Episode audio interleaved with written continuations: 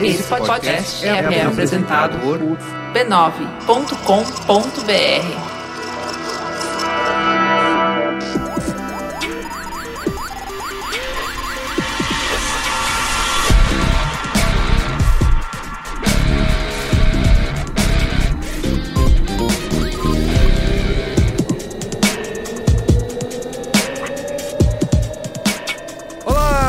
Merigo, esse é o Braincast número 249. Estou aqui hoje com Luiz Dino. Jovem. A volta dele aqui, Marco Melo. Qual é, rapaziada? Você participou do Mercado do Futebol, lembra? Grande programa. Grande programa. Três horas. Um programa etílico. Grande programa, exato.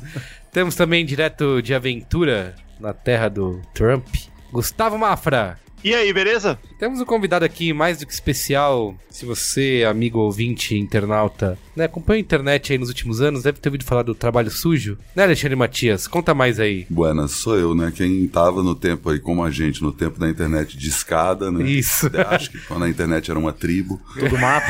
Era uma tribo. É, exatamente. a tribo dos internautas. Exatamente, os internautas, sabe? ainda existem até hoje. Quem navegava pela internet. Exato. Mas e o trabalho sujo, você tem a coluna no UOL e tem o Cara, a página no Facebook. Parar também. pra pensar o que que eu tenho. O trabalho sujo é isso, né? É o site trabalhosujo.com.br, que é o site de coisas que eu gosto. Então não tem. De um tempo pra cá eu comecei a jogar mais pra música, música brasileira independente. Mas enfim, apareceu o Twin Peaks aí, eu entrei na onda do Ah, Twin Peaks sim. total. Então não tem um- uma pauta. E aí todas as redes sociais trabalho sujo. Não tem essa separação. Ah, o meu Instagram de dá pra família. Não, é tudo trabalho sujo. E aí tem o blog no UOL, que chama Blog do Matias. Tem uma coluna de música brasileira na Caros Amigos. Sou curador de música no Centro Cultural São Paulo e no Teatro do Centro da Terra. Enfim, vou lembrando as coisas. Tem um Vida Fodona, podcast que já Ah, tem é, o Vida 11 Fodona, anos, é verdade, é verdade. 500 e tantas edições, enfim. Muito bem. Mil coisas, não param. Legal. Tamo aí aqui, reunimos essa galera, tanto no real quanto no virtual, né, Luiz e Gino? É isso aí. Pra responder a pergunta, rock virou música de tiozão? Pergunta que não quer calar, né? Exatamente. Pergunta O... que a família brasileira se faz. Se faz diariamente, Nos dias- almoços de domingo. É isso. né? As pessoas querem saber por que, que o rock está tão conservador. O Matias, Alexandre Matias escreveu um texto sobre isso no UOL, que nos inspirou aqui a essa pauta. Então você acessa aí. matias.blogosfera.ol.com.br Exatamente, acessa aí pra ler. Te bota o link, né? No post. Enquanto a gente tá falando, na verdade, o link tá aparecendo aí embaixo Isso, da sua pro, tela. Pro amigo ouvinte. Então tá bom. Mas. Comentários, comentários. Comentando os comentários.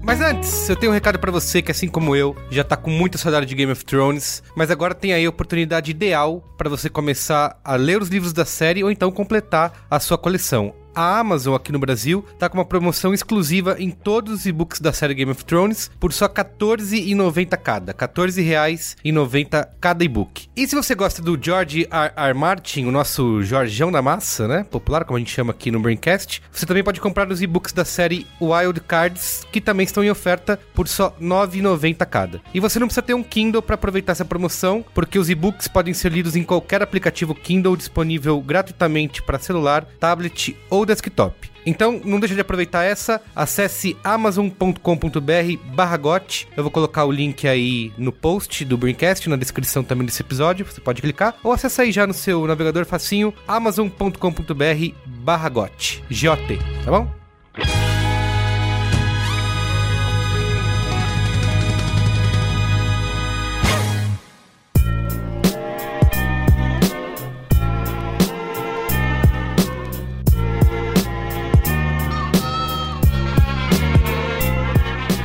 Mas antes, lembrar sempre aqui de agradecer, um momento mais antes, Que coisa aí. agradecer os nossos patronos, né, quem colabora lá no patreon.com barra Brincast e também no apoia.se barra Brincast. Já são mais de 50 mil pessoas doando Exato, mais de 100 isso. dólares cada uma delas. Exatamente. Aliás, quantos deles falaram que deixaram 15 mil lá hoje? E, E o pessoal não tá acessando. Rolou, XLS.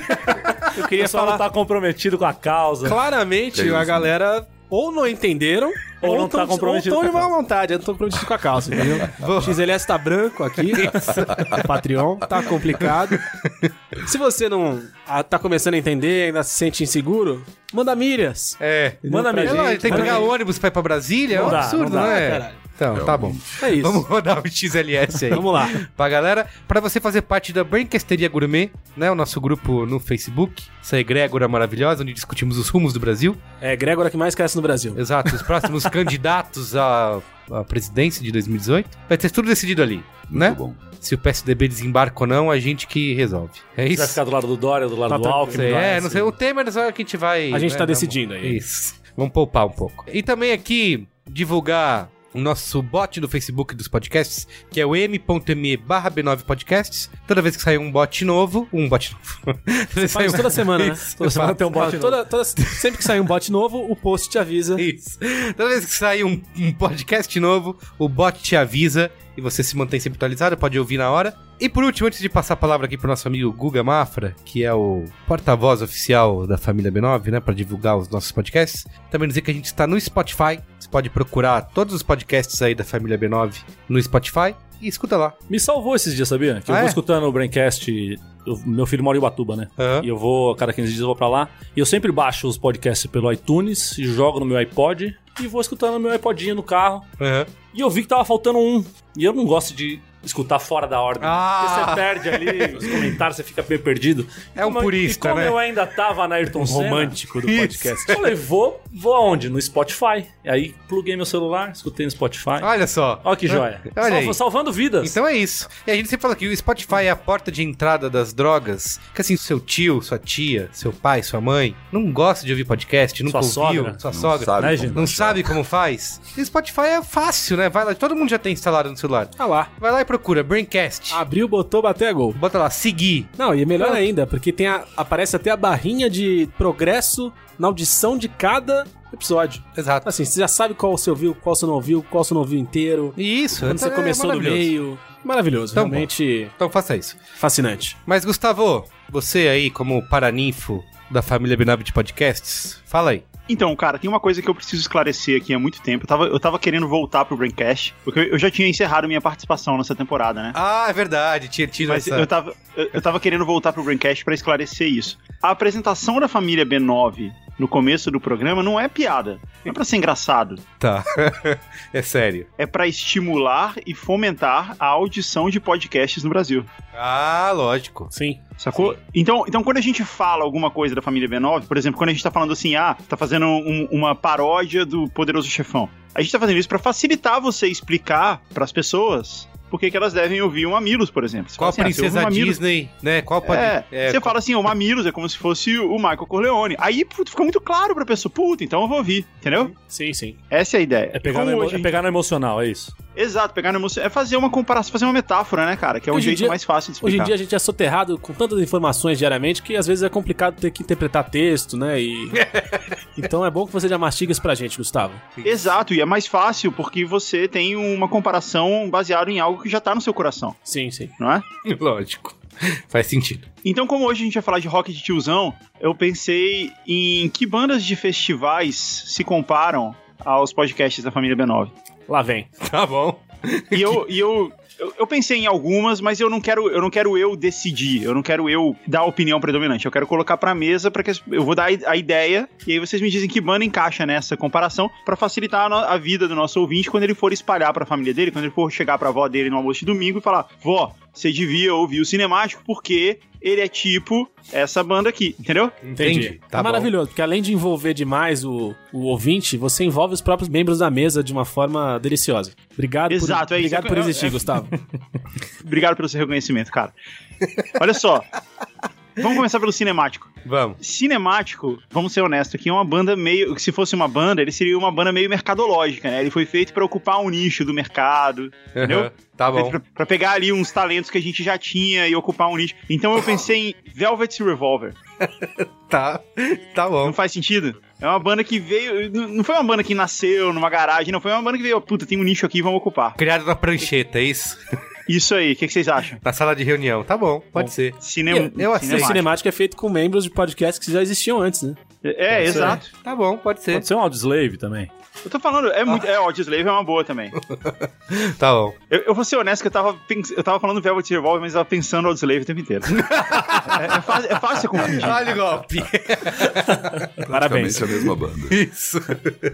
Tá bom. Agora, o Naruhodo é uma banda que todo mundo gosta e é incrível, né? É uma banda que tá acima das outras. Todo mundo gosta, ninguém tem nada contra e tal. Eu pensei, no- e tem que ser uma banda de tiozão. Faz muitos hits, né? Não faz? hoje. Naruhodo não tem os hits, assim, que... Né, Então, cara, o Naruhodo, ele exige um- uma certa curiosidade pra ouvir. Não é um lance casual, não é um lance bobo, Uhum. né? Ele traz... Então eu pensei em Rush. Tá bom. Não, mas eu acho Não que o Rush, sentido? o problema aí é que o Rush tem músicas muito longas. O Ah, é verdade. bem Muda é muito curto. Olha só. É. Bem Isso colocado, bem colocado. Cara, eu Mas acho então que você tem que... Seria mais. Você tem que dar uma... Acho que podia ser um Police, talvez. The Police. Parabéns. Tô entrando, tô entrando É no um jogo. Police Eu escuto muito o do Guga podcast. Cast, eu tô, tô pegando a manha do joguinho. Ah, é. Agora, o Zing. O Zing é uma banda bissexta. Isso. Exato. De vez em quando aparece, some. Você não lembrava que existia, ela volta. Tem os hiatos aí, né? Eu pensei no Garbage.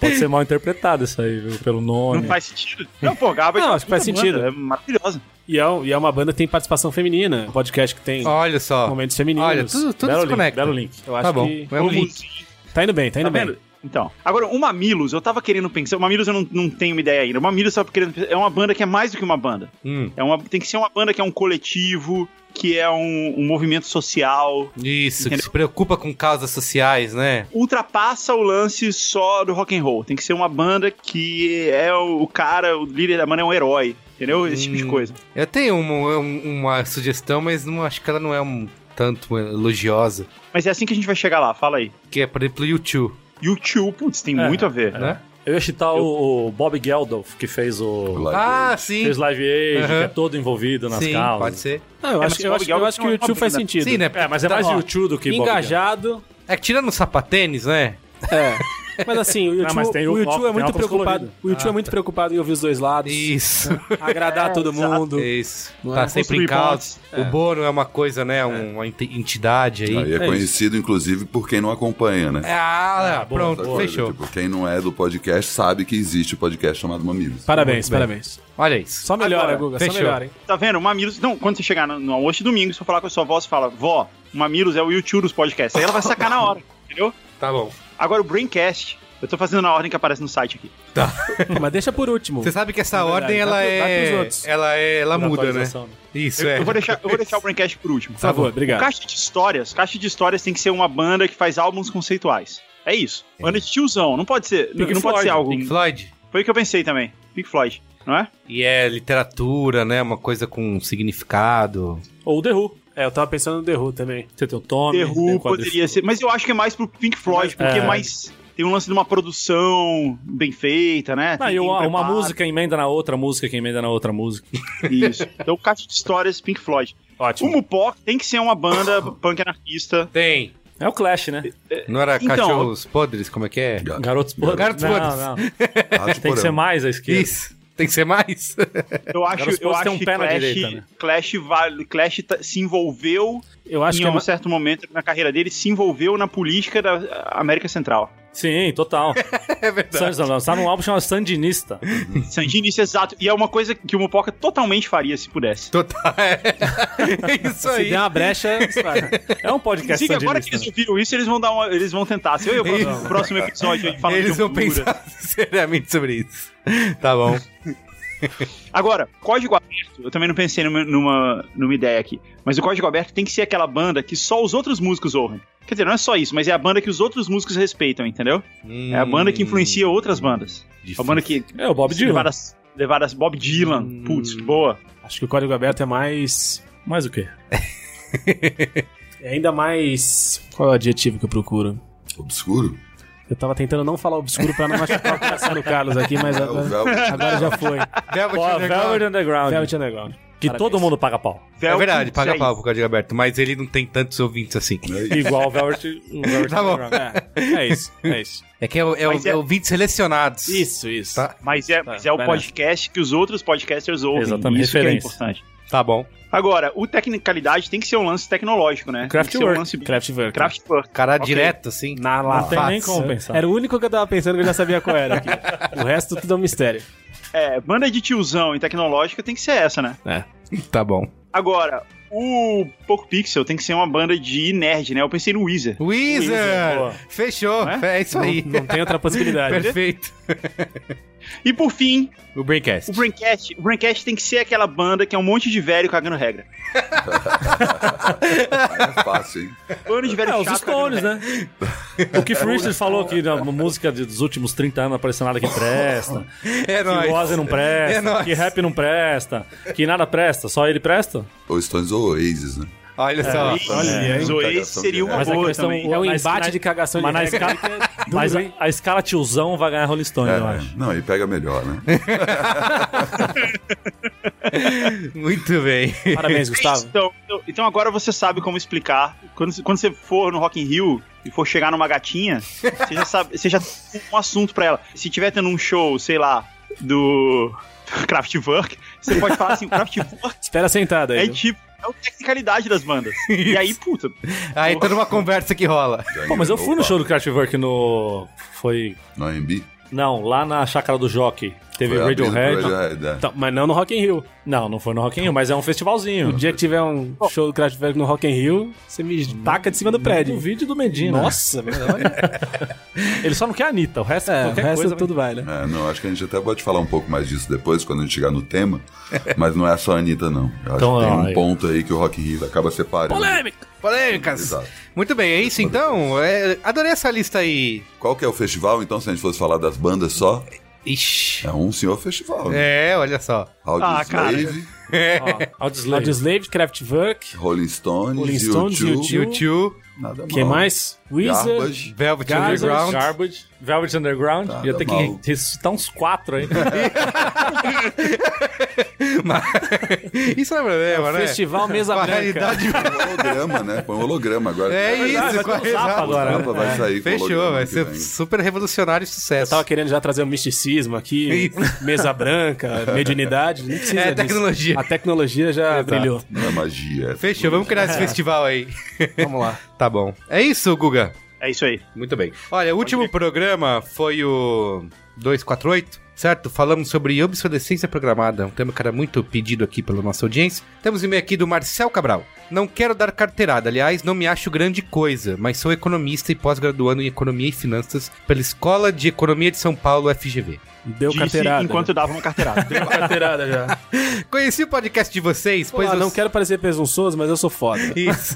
Ajuda aí a te ajudar, amigão. Conheci o podcast de vocês, pois apareceram no Spotify. Olha só. É. Achei muito legal os temas e vocês e o pessoal do Mamilos. Incríveis por sinal. Tem me ensinado muito. Agradeço muito o trabalho de vocês desde já e sim estou avaliando como apoiá-los. Muito bem. Indo agora ao ponto. Sobre a questão do consumo, ao falar de macroeconomia, podemos resumir em uma das visões mais fáceis de entender de onde vem o nosso produto final, entre aspas, ele colocou. Consumo mais investimento mais gastos do governo. C mais I mais G. Percebam que consumo não é a única parte que contribui para o produto total, ou PIB. E que quando falamos que a economia tem que rodar, não necessariamente estamos falando de consumo. A teoria keynesiana clássica, Nossa, o cara tá Nossa, colocando teoria keynesiana. É Agora, a essa hora, bicho, a usada para dizer que temos que intervir quando estamos em crise, diz que basicamente o governo deveria passar a gastar mais. E isso deveria ser aplicado em investimentos de infraestrutura e ou educação. já que a economia está indexada, diria meu professor Balian, de economia da faculdade. Olha só. Quando citava a teoria keynesiana. Logo, não deveríamos, em tese, incentivar consumo sem necessidade ou mesmo o desperdício. Além do mais, o que vemos em momentos de crise como esse é a diminuição dos investimentos em ciência, educação e pesquisa no geral, o que já é totalmente contra as principais teorias do desenvolvimento econômico, tais como Schumpeter, é assim que se pronuncia, Schumpeter, que diz que as nações crescem de acordo com o investimento em tecnologia e as mais recentes que apontam a complexidade, como a capacidade de fazer satélites, e ligadas a investimentos da indústria, em geral nenhuma delas usa o consumo como fator de crescimento econômico. Isso, no máximo, aumenta o lucro de corporações específicas, o que não é ou não deveria ser o foco de nenhum economista ao falar desse tipo de tema, e é por isso que instituições que protegem os mercados, como o KD, trabalham tanto. CAD. Ah, é o CAD. Cadê o buscador antigo? é que eu sou da época do KD, gente. Eu usava o KD. Saudade do cadê? Joga no? Internet. Como CAD, trabalham tanto para impedir este tipo de manobra. Creio que consegui direto ao ponto com poucos rodeios. Muito obrigado. Tá bom? Bom, Então é isso. Que bom. depois da carteirada você vai falar o quê? É. Não, mas foi bem. Acho que deu bem, um, foi bem. um bom complemento econômico aqui à nossa discussão. O cara mandou argumento de autoridade logo no começo pra que a gente Não pudesse.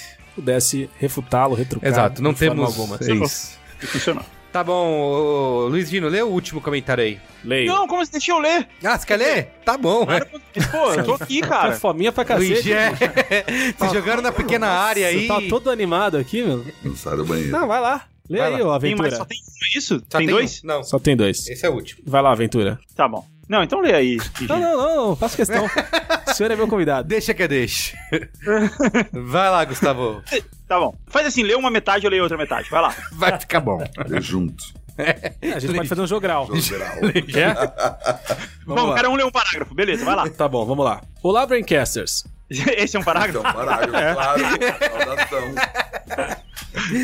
Tá bom, beleza. Meu nome é Camila. Eu sou diretora de arte numa agência de comunicação e tecnologia. E sou uma mulher queer, andrógena, bissexual, bem viada mesmo. Na hora que eu li o título do último episódio, meu monstrinho da problematização rosnou no fundo do meu cérebro. Imaginem o Hades daquele desenho do Hércules ficando putaço e pegando fogo e gritando: Como assim, limite? Aliás, só uma pausa. Ela tá se referindo ao programa. Anterior do anterior. Isso, qual é o limite da Qual é o arte? limite da arte? Exatamente. Que a gente sabe qual é. Isso. Mas a gente não falou em nenhum momento do programa. Segue aí, Guga. Mas enquanto eu via o episódio, esse monstrinho foi mudando de putaço para apaixonado pelo que vocês estavam falando. Parabéns por terem conquistado a Camila.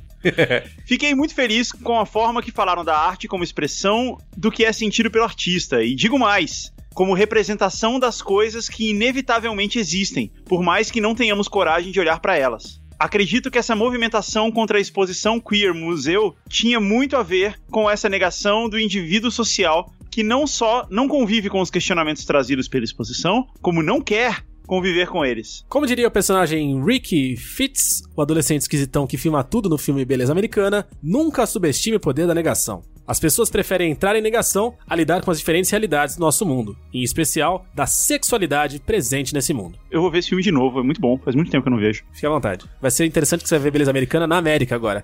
Vai ter, vai ter um gostinho bem Vai especial. chamar só beleza. Lá é só beleza, muito bem.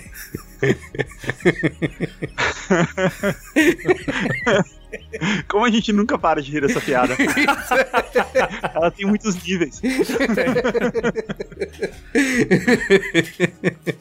o e-mail é sério, vamos ficar sério. Tá. Vamos lá, sério. Trago inclusive outra discussão, que talvez possa ser pauta para um novo episódio. No cinema, muitas vezes, vemos cenas perturbadoras de estupro, racismo, homofobia, piadas que diminuem a mulher, entre outros. Desde a cena de estupro em O Último Tango em Paris, até a delicada homofobia consigo mesmo no protagonista de Moonlight, os filmes escolhem formas diferentes de abordar assuntos delicados, alguns em forma de crítica, outros em forma de crua exibição da realidade. Como a nossa sociedade se comporta diante da manifestação cinematográfica desses temas tão momento mamilos, polêmico. E mais, existe certo ou errado na forma de abordar esses temas? Peço desculpas pelo e-mailzão e agradeço a atenção. Abraços a todos. Muito bem. Não, e é muito louco essa, essa escalada à direita, dessa coisa de, de- Que no intervalo entre duas semanas atrás, entre esse programa que vocês gravaram e hoje, Hoje, é, já teve o lance do mano no meio. Isso, é.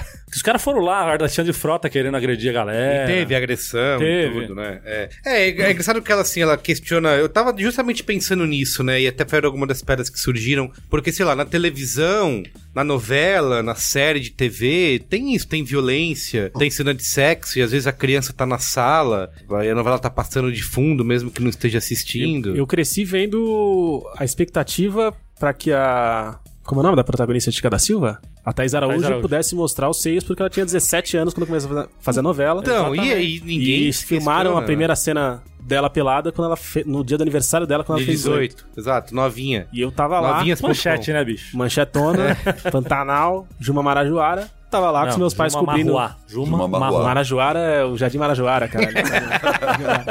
Juma Marruá, desculpa.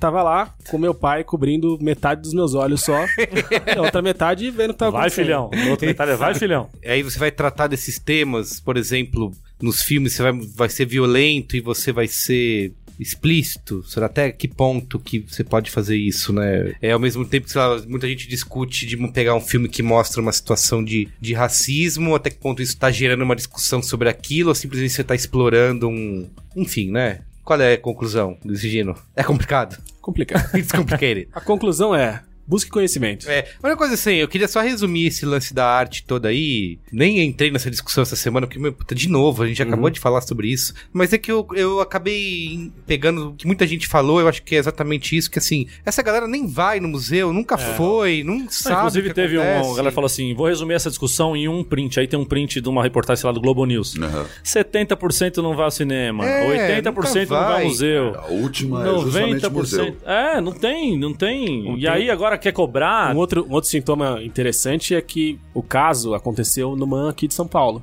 E aí muita gente foi protestar na porta do MAN do Rio, Na página. na página do MAN do Na Rio, página. porque não sabia o que estava acontecendo. É, não sabia, onde qual era, qual, exato. o que, que era e o tinha quê. um quadro, sei lá, de cinco séculos atrás, e o Do pessoal MASP. discutia... É, do MASP? Do MASP. Isso é arte? que Gente... são, que são os cupidos. Isso. Afrodite, os cupidos, de blá blá blá. Isso. E, o Não, hoje eu vi um que, que era- é isso? hoje que eu vi um que é muito absurdo, que é um E- cara E, aí os comentários são maravilhosos, só pra terminar isso. Os comentários maravilhosos, tipo, ah, o autor de- desse quadro tem que ser preso. Cadê a polícia? Olha, filhão, Não vai ter um problema aí. Vai ter Não, mas que hoje tinha Assim como o nosso festival de música, né? Assim como Tinha um muito bom que era assim, apresentador de TV se declara gay, não sei o que. Ah, era Jesui tem gay. a camisa Je suis gay. E um comentário do cara assim, do, sei lá, deputado. Olha lá, isso aí é, as, é. Tá fazendo a religião ser subversiva com Jesus gay. Onde ele quer chegar com isso? E tá escrito Je suis gay. Então os caras não querem, os caras não querem saber quem morreu, os caras querem chorar. É, esse e que é o aí lance. tem toda uma discussão que é o quanto isso não é levantado justamente pra gente deixar passar um monte de merda que tá rolando no Exato, É. agora virou isso, Ah, né? E também tem o lance É de você isso. ganhar esse Aqui, ó. cidadão Ó, de aqui, bem, Ó, né?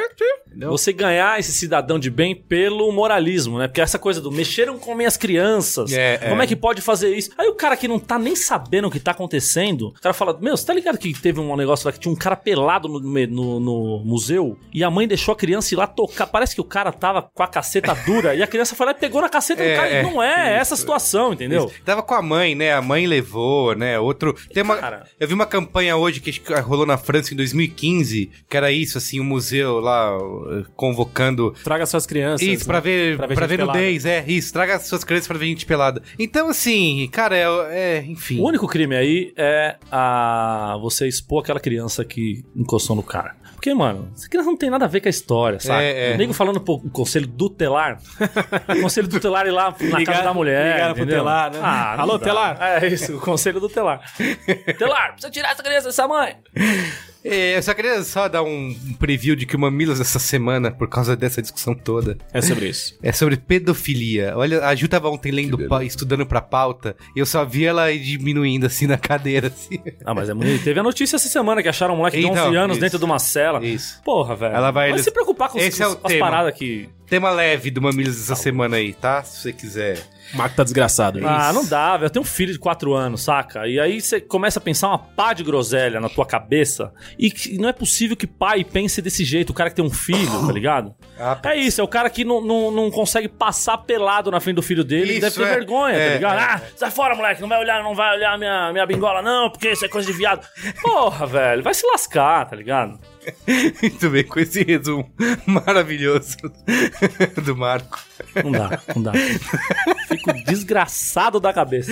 Não vai olhar minha pingola. Muito Bora bem. pra pauta? Com isso pra pauta. Respira, Carlos. Ai, ai, ai. Garçom, água aqui pro Carlos, por favor. É, Perdemos, né? Perdemos.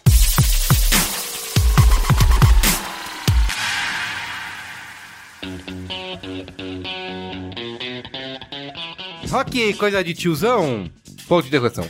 Né, tivemos aí, como Alexandre Matias bem escreveu, acabou de acontecer o Rock in Rio, né? É, e a gente viu aí algumas evidências, né, de como, por exemplo, o pop, que antes era considerado algo mais controlado, dócil, né? Até alienado, né? É, tá- a gente falou de criar coisas na sala de reunião. Era isso, né? As boy bands criadas na prancheta, porque para atingir um determinado público. A gente viu no Rock in Rio o inverso, né? A gente viu o pop sendo mais é, contestador, protestando, né, outros pontos de vista, e o rock ao contrário, né, sendo as bandas, né, os dinossauros do rock de 40, 50 anos aí de carreira, produzindo aquilo que eles fazem, estão fazendo sempre, né, com pouquinho melhor, um pouquinho pior, e não tendo mais essa postura que o rock sempre teve de ser contestador, né, de Rebeldia, de, de né? rebeldia, né? Uns mantendo sua voz, outros cantando com a voz de uma galinha.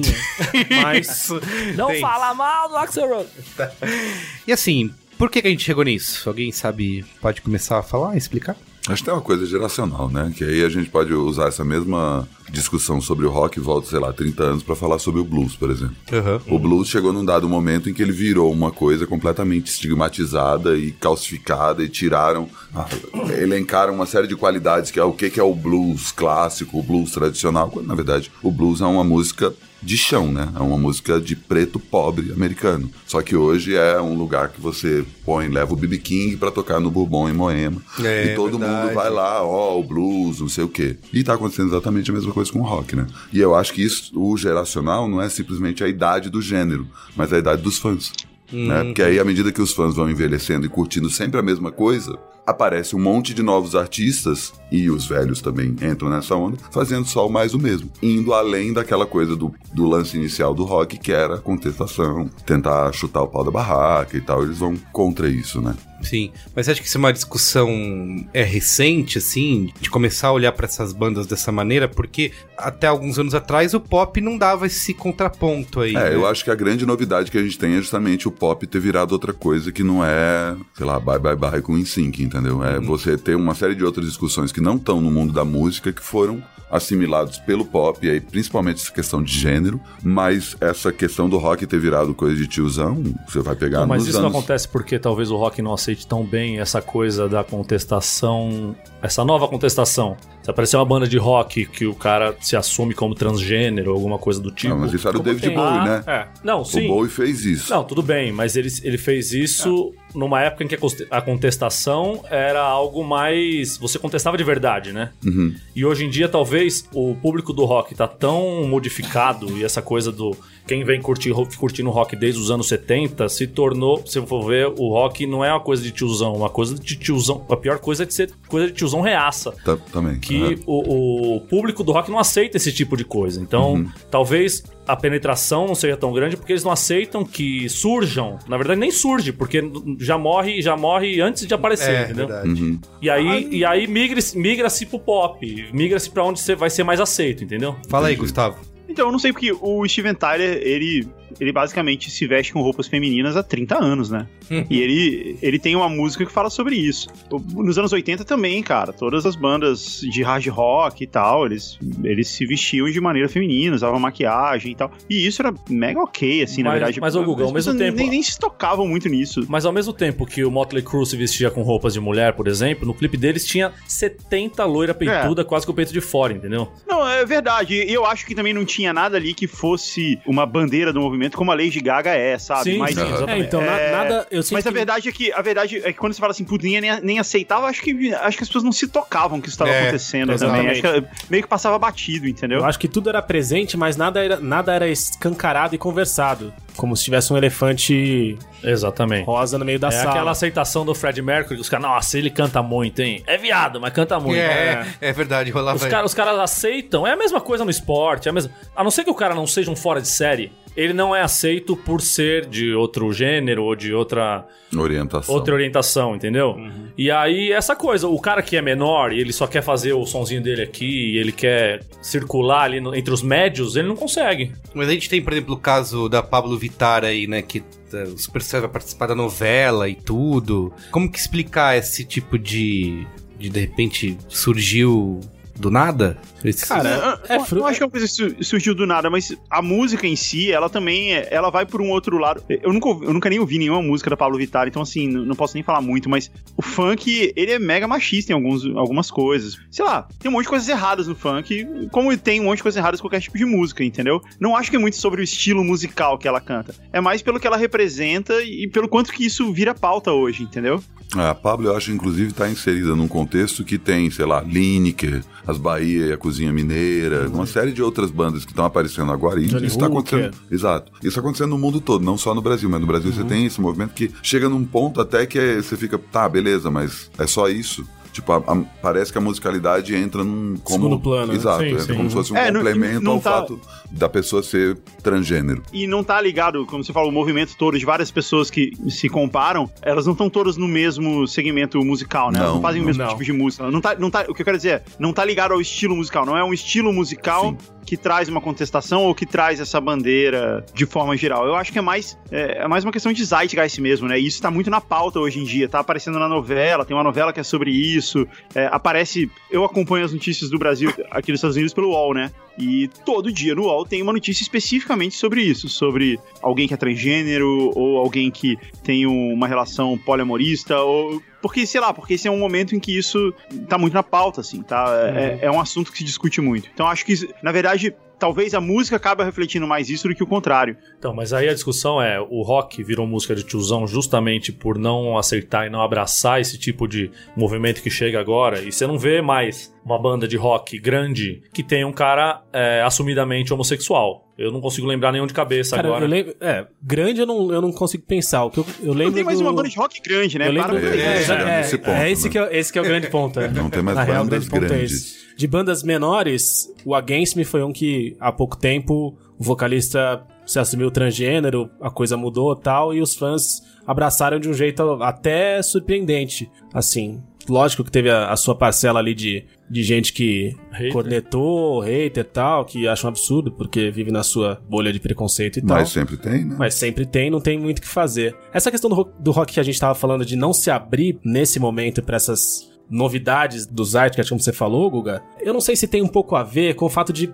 na época de ouro do rock, vai, antigamente, o rock se fechava demais no seu, no seu mundo pra contestar tudo o que acontecia. E parece que a galera cresceu e os fãs foram envelhecendo, alguns músicos envelhecendo, as bandas envelhecendo, e a galera continuou com essa visão. O mundo foi mudando, algumas coisas que eram discutidas, debatidas, apresentadas nas letras, nas posturas, Isso, é. foram sendo aceitas, foram mudando, mas ficou aquele ranço de ser do contra. Mas é que aí a gente tem aquela coisa também. Nos anos 50, quando surgiu Elvis e tal, era aquela coisa do branco cantando rock and roll na televisão e mexendo na pelvis. Aí passou pra época roubando, roubando o ritmo e, e todas as paradas que o negro fazia. é. Aí você vai pra parte dos pacifistas contra, contra o Flower Power, contra a guerra contra não sei o quê. Quando começou a perder força esse tipo de movimento, que começou a entrar o rock progressivo muito totalmente avesso a se quebrar qualquer tipo de barreira, apareceu o punk pra quebrar com essa coisa que tava ficando chata. Então você tem o punk dos Estados Unidos, do, com o Ramones e tal, você vai pra Inglaterra e você volta pros Estados Unidos com o American Hardcore, aquela parte. Daí pra frente, você não tem muito mais movimento dentro do rock que vai contestar de verdade, assim. Não que eu me lembre. O Matias talvez po- possa lembrar mais que eu. Não, cara, até tem, mas o problema é que parte do- das coisas que vão mudando vão deixando de se chamar de rock. Entendeu? Quando É, você vem, por exemplo, quando o Nirvana aparece, que é o que acontece entre o punk americano e o Nirvana. Cria-se toda uma cena que hoje a gente chama de cena independente, que é uma galera que vive, Sim, sim. que aí na paralela, que é uma coisa que a gente não fala muito, que a gente costuma chamar de grandes gravadoras, as majors e tal, foi um movimento que aconteceu nos anos 80. Antes dos anos 80, as gravadoras não eram gigantes. Sim. Aí é até engraçado, tem- vai pro lado da tecnologia, né? Isso aconteceu por causa da criação do Excel. Isso não acontece só na música, né? A partir dos anos 80, salas inteiras de contadores que tinham que ficar fazendo possíveis cenários para as empresas pensarem: ah, beleza, a gente vai comprar outra empresa, a gente vai abrir uma sede em outro lugar que o imposto é muito menor. Tudo isso era resolvido numa planilha eletrônica.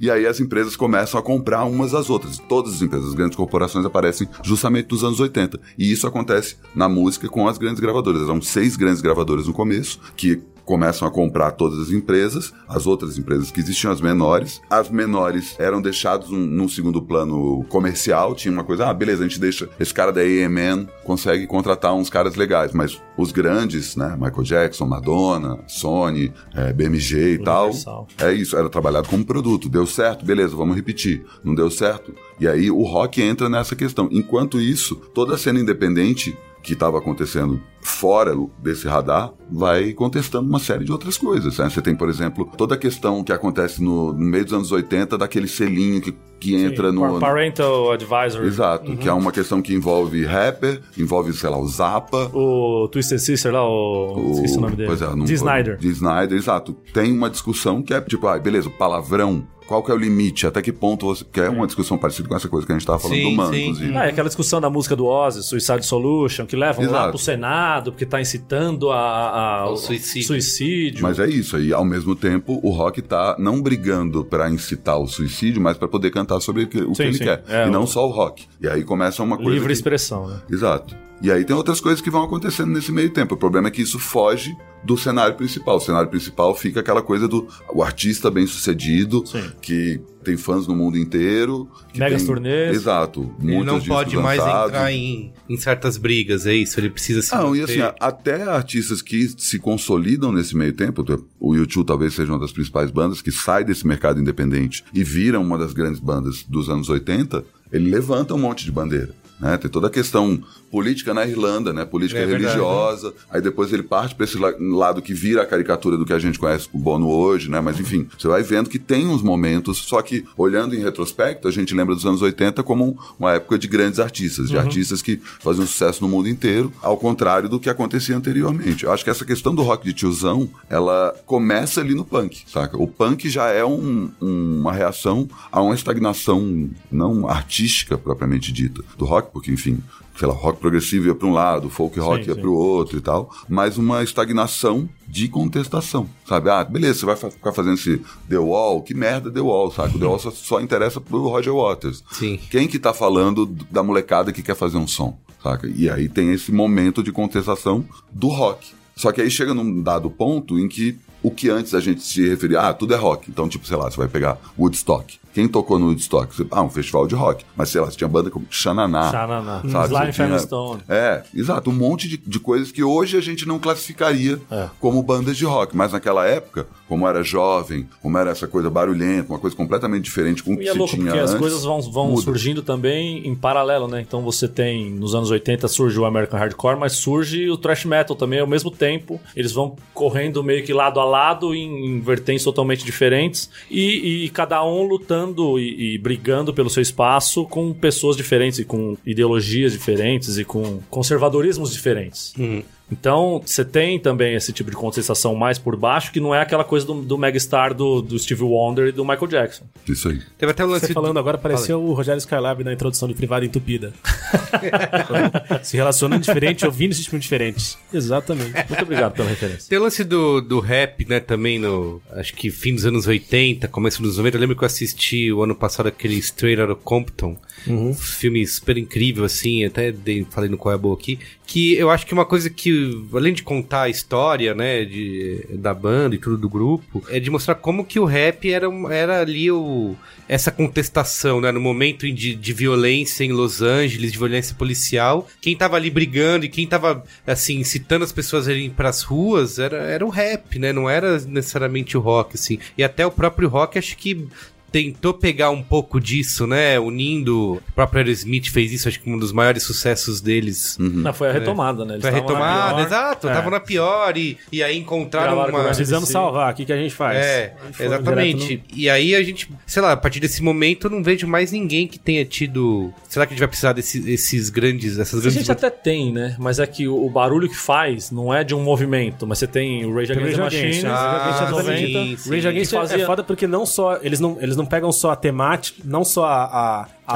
vontade do rap de questionar e de, e de ser de afrontar o status quo, mas eles pegam a estética completa o- do jeito de cantar, se inspiram demais no rap Verdade. e misturam de um jeito, de um jeito Não, e- orgânico, e, maneiro. usando política como um dos principais É. temas, né? Não é uma coisa a gente cita um, uma vez ou outra, não. Não, Eles não, vêm, não, que o a banda tema, né? Completamente. É isso. É. contra Não, no show no Brasil é tava com bandeira do MST, maravilhoso, né? maravilhoso. No Inclusive, eu vi você ali. passando lá no- na pista VIP, lá na frente, lá, bonitão, e eu tava lá com uma Eu tava porque- Lá na frente, que sacana. A minha, minha esposa tava trabalhando no. Ela ajudou a fazer o festival, então. Sei. Aí eu ganhei. o- Tá, hein?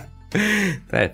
É, Mas, mas então, essa, essa história toda, ela passa também pela definição do que que é rock pra gente, né? Toda vez que tem Rock in Rio, alguém vai questionar, ah, meu Deus, mas tem Ivete Sangalo, Ivete Sangalo no Rock in Rio. Aí o cara lá do, do Rock in Rio, ele fala, ah, mas é porque o rock é uma questão de atitude, não é, É. uma questão de estilo musical. Eu sempre, falo- sempre manda essa. E eu acho que tudo que a gente tá falando aqui vai um pouco nessa linha também, de, ah, pô, tinha a atitude rock do passado. Mas a gente tem que entender também que esses caras do passado que estão trabalhando até hoje, esses caras do rock dos anos 70, que até hoje estão. O The Who fez um show, né? Os caras são. Parabéns, né, pro médico desses caras, geriatra desses caras. Não, foi maravilhoso. Eu fui no show. Genial. Eu fui no show aqui em São Paulo. E- então, foi foda. E Os avanços esses caras estão medicina. trabalhando até É. hoje, todos esses caras ficaram milionários, todos esses caras viraram pais e depois viraram avós, e isso Muda, muda, um verdade. pouco Claro. a relação do cara com a vida como um todo, né? E como o Higino falou aí, o mundo mudou bastante aí nesse tempo. O que antes era um absurdo ato de contestação, sei lá, usar jaqueta de couro, usar cabelo comprido, hoje, tipo, whatever, não, tem, não faz diferença nenhuma, entendeu? Ninguém, ninguém nem se importa com isso. É. Então, assim, elas meio que ganharam, entendeu? Elas protestaram, ó, eu quero meu direito de usar cabelo comprido. Beleza, toma aí, seu direito. Ah, ok, beleza, então agora eu vou viver a minha vida com os meus milhões de dólares. E é meio que isso que aconteceu. E a gente liga muito o rock a essas pessoas, porque elas, como eu falei, elas estão na ativa ainda. E quando a gente vai ver o que é rock do rock que é feito hoje, a gente, que vamos admitir, é um bando de tiozão, aham. é, a gente. Fale por é, você, Se alguém chega pra gente e fala assim, ah, o, o Restart é rock. O Los Hermanos é rock. A gente fala, não, isso aí não é rock, não, rock era aquilo. É, é cheio dessas coisas, né? É, a galera purista é cheio dessas coisas. Não, isso aí não, não é rock. O que é isso não rock? pode ser rock. É. É, então, aí fala assim, deixa quem é machine, não, isso não é rock, o cara não canta nada, sabe? E aí vira, cada um tem sua própria interpretação do que é rock, e aí vira Uhum. isso, né? Vira essa ideia de que o rock não é mais aquele, mas na verdade ele é, o mundo é que não é mais aquele. A gente sempre vai ser atropelado de tempos em tempos pela pergunta se o rock morreu ou não. Isso. Há uns- Tá morrendo a. É, faz tempo que tá morrendo, faz tempo que já decretaram a morte.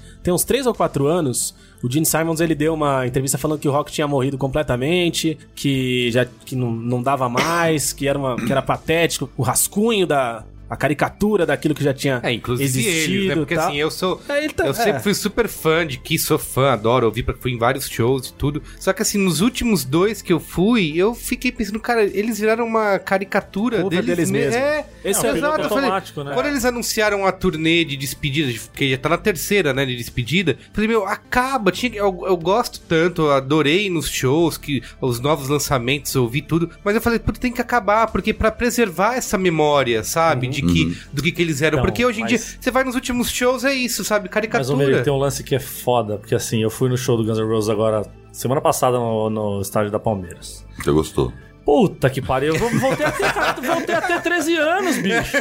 Assim, gostava na época. eu não, então. queria, eu não queria pagar 500 pau pra ver o Guns N' Roses. Então cheguei lá na frente, com 150 mangos no bolso, esperei começar a, segunda, a primeira música, tocou a segunda música, colei no cambista e falei, ó, tenho 50, 150 mangos, o que você pode fazer por mim? ah, eu tenho uma cadeira Você deu e dessa? tal, não sei o quê. Ô, bicho, eu entrei na terceira música e eu saí emocionado do show. Eu saí emocionado. E eu me senti o meu pai vendo, sei lá quem, que ele, da época que ele era moleque, entendeu? Eu me senti o tiozão. Por isso que eu vim, que eu- quando o Egino me chamou pra vir aqui hoje, ele falou: Não, vamos falar de rock de tiozão. Eu falei: Meu, eu sou a pessoa certa pra, pra esse programa, eu sou um tiozão. E eu saí emocionado. E essa coisa de você falar que eles viraram covers deles mesmos, é verdade, eles são covers, mas você tá vendo a pessoa que fez aquela música. É, é Você tá verdade. vendo o Slash solar igualzinho a porra do disco. Não, e mesmo que ele não estivesse solando igualzinho, saca? É, É, o Slash. o cara ali. É isso, é, exatamente. É, a tá experiência dedicando que pra você, tá vendo. Assim, eu não preciso mais ver o Guns N' Roses. Eu só fui porque eu nunca tinha ido ver. E agora que eles juntaram, eu falei, puta, eu vou ver, senão eles vão brigar de novo. Fudeu, eu não vou ver nunca mais. E aí, cara, assim, eu não achei que fosse ser tão legal. Eu tinha ido no The Who, tinha sido animal. Mas esse do Guns N' Roses me emocionou de verdade, porque é, eu senti aquela coisa de o clipe, estrear o clipe de Don't Cry no Fantástico, sabe? É verdade. Você esperar a noite lembro lá, tá lá e vai estrear. Estreava o clipe no Sabe Fantástico. o que foi louco? foda, Isso que você contou, eu acho que uma história que eu já contei aqui em algum outro Braincast foi sobre o show do Paul McCartney. No Morumbi. Eh, No, no Morumbi. Eu fui nos dois. incrível. O primeiro dessa, É, dessa 2010, temporada que todo Até ele passar a semana virar o assim- Iron Maiden. É, final de semana Jimmy assim, Cliff, e não, ele faz Liverpool. Exato. Man at Work. Aí eu fui lá assistir e tal, e eu lembro que, porra, na época eu falei, não, não tenho condição financeira de ir, sou um jovem universitário, ganho 308 reais de bolsa auxílio, aqui não tem condição. Aí, faltando uns dois dias pro show, eu falei, pô, tá louco, cara? Pô, uma carne vem tocar aqui, eu não vou? É, tá louco, cara? Aqui ele morre daqui duas semanas. Isso, é. Cara, mas Eu quando- penso nisso. Quando que, eu, quando que, eu, que eu cogitei não ir? Aí vendi umas coisas que tinha em casa lá, os cristais, roubei, roubei cristais da umas- Bavária. é, roubei umas velhas na padaria e tal. Com- e fui procurar ingresso e o único que apareceu foi um pista VIP. 700 pau. Nossa. Tá lá guardado atrás do porta-retrato até hoje. Aí eu me fudi. Aí eu falei, nos dois, né? É, aí falei, não, vou lá, vai ser massa, vai ser incrível, com uma cara. E foi incrível, né? Sei que lá. Cara, foi a pior experiência da Sério? minha vida. Tá brincando? Eu cheguei lá, Eu achei animal. cheguei lá. Eu achei animal. Primeiro, a pista VIP tava extremamente vazia. Sério? Mas qual dos dois dias você foi? No, no primeiro ou no, foi no meio da semana? Fui no primeiro, foi- não, no meio da semana que choveu pra caralho. Choveu pra né? Ah, caralho. não, eu não fui nesse. não. Esse aí eu fui de pista, o outro eu fui de pista VIP. Fui no, eu fui me no, dividei todo, eu no táxi junto com o Lauro Jardim. Olha só. Essa é, uma, essa é outra história. Aí, beleza. Cheguei lá, cara, a pista VIP vazia. Então, assim, sabe aquele show que você tá vendo e você sente que não tem, não Sim, tem sim. pressão, não tem vida? Não tem. E, cara, a hora que apareceu que você falou, bicho, eu vi o tio lá, o Slash tocando e é ele. Eu não senti isso. Eu olhei com a cara e falei, cara, não é o Paul McCartney. O Paul McCartney é uma ideia, ele é um, ele é um conceito, ele é uma magia, ele é uma entidade. Mas esse velho que tá cantando aí. Ah, Que troca pra mim não foi isso nem, Cara, não, não, eu achei o show incrível. Eu achei o show fantástico. Faltou droga pra Mas você. eu, é, faltou droga esse dia. mas eu não conseguia, eu não conseguia entender na, dentro É da minha cabeça que era ele, cara. Ah, É que velho. se eu... você fosse na pista da galera Se eu ali que eu tivesse na pista da galera, talvez. Cara, foi animal, assim, acho né? que é isso. Você começou com o Magical Mystery Tour, foi a primeira música. Foi. Puta que pariu, foi foda. Foi aí, animal. cara, tanto que assim, olha que bizarro. O único momento do show que eu me arrepiei mesmo, que eu chorei, foi quando ele tocou Something, que aí apareceu o George, George Harrison, Harrison. nas fotos. É, isso. E aí quando apareceram as fotos, eu falei, cara, esse é, É, o George Harrison. Isso. O George Ele não é tocou isso. Something, tocou Here Today. Não, tocou os dois. Não, tocou Tocou Something. Here Today foi pro John Lennon Ah, e é Something Lennon, é pro... isso, é isso, é pro isso. George. Foi mal. E aí, quando Quando- apareceu, eu falei, cara, é isso, o George é isso aqui, é essa foto que eu conheço, são os vídeos que eu vi. O Paul McCartney era, era uma coisa tão, tão surreal, eu tá vendo o Paul McCartney, que eu não conseguia entender que era ele, de fato. Você era muito eu não jovem, aproveitei, mano. cara. É.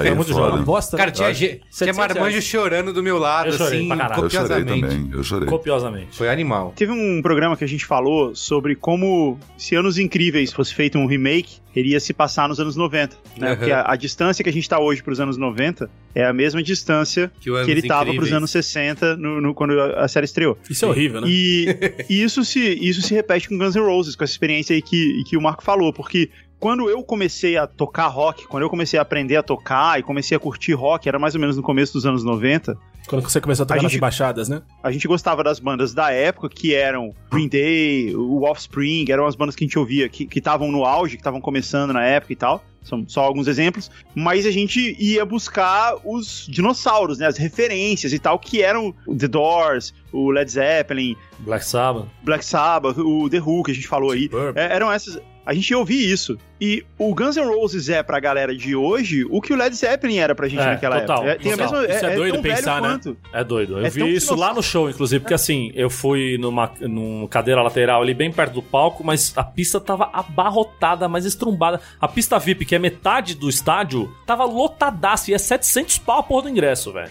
Crise, tava- que crise, né? Bicho, tava muito cheio. E eu via, eu fiquei prestando atenção meio na faixa etária, assim. e tinha muito pouca gente under 30s, assim. Abaixo de 30 tinha muito pouco. E Então mesmo, dá pra gente dizer. E dá quando tinha, dizer era o que pai levando Roses filho, né? Pra gente, e mesmo quem tem o- 30 hoje, Guns N' Roses já não era essa época. Eu tenho, É, trin- eu então. tenho 36.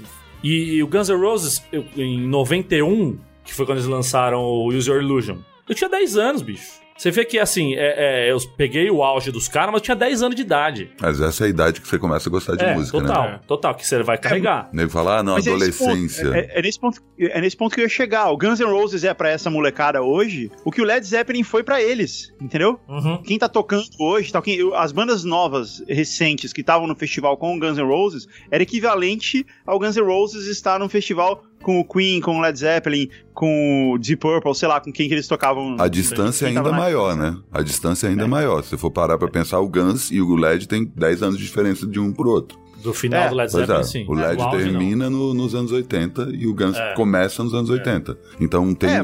tem mais, mais tempo aí. Tem uma coisa muito louca que eu tô me ligando, não sei se vocês têm percebido, que é a volta do emo. Não tem me A molecada de 20 anos, de, que tem hoje 25 anos, tá pirando com a volta do Fall Out Boy. Que eu- o Fall Out Boy tocou no Rock in Rio. E eu fui ver, o público que tava lá era um público de 25, 30. Que é um público que já tá assim, Sim. tá... Mas é uma mesmo nostalgia- no meu tempo. Nostalgia do, do, do Não é uma galera que renegava o emo Não, na- não, no não. lançamento e depois abraçou. Não, é Uma a galera que... era fã do emo Entendi. na época e Entendi. que, tipo, as bandas acabaram, pararam, enfim, continuaram fazendo, mas perderam o fio da meada. Só que agora tem várias bandas voltando e o público tá pirando. Só que é um público 25, 30, saca? Que tinha 15, 20 quando eles apareceram. E é uma banda verdadeiramente muito legal. Embora já seja. Já não seja mais dessa época, é uma banda realmente Fall legal. Boy é impressionante. é que, é impressionante que já, já faça 10 anos do auge do Fall Out Boy, né? É, é, é muito Total, impressionante se você, se você for olhar, se você for olhar para isso. Mas o que eu tava dizendo é que, então, no fim das contas, o rock é esse rock que a gente tá falando, o Guns N' Roses, o U2,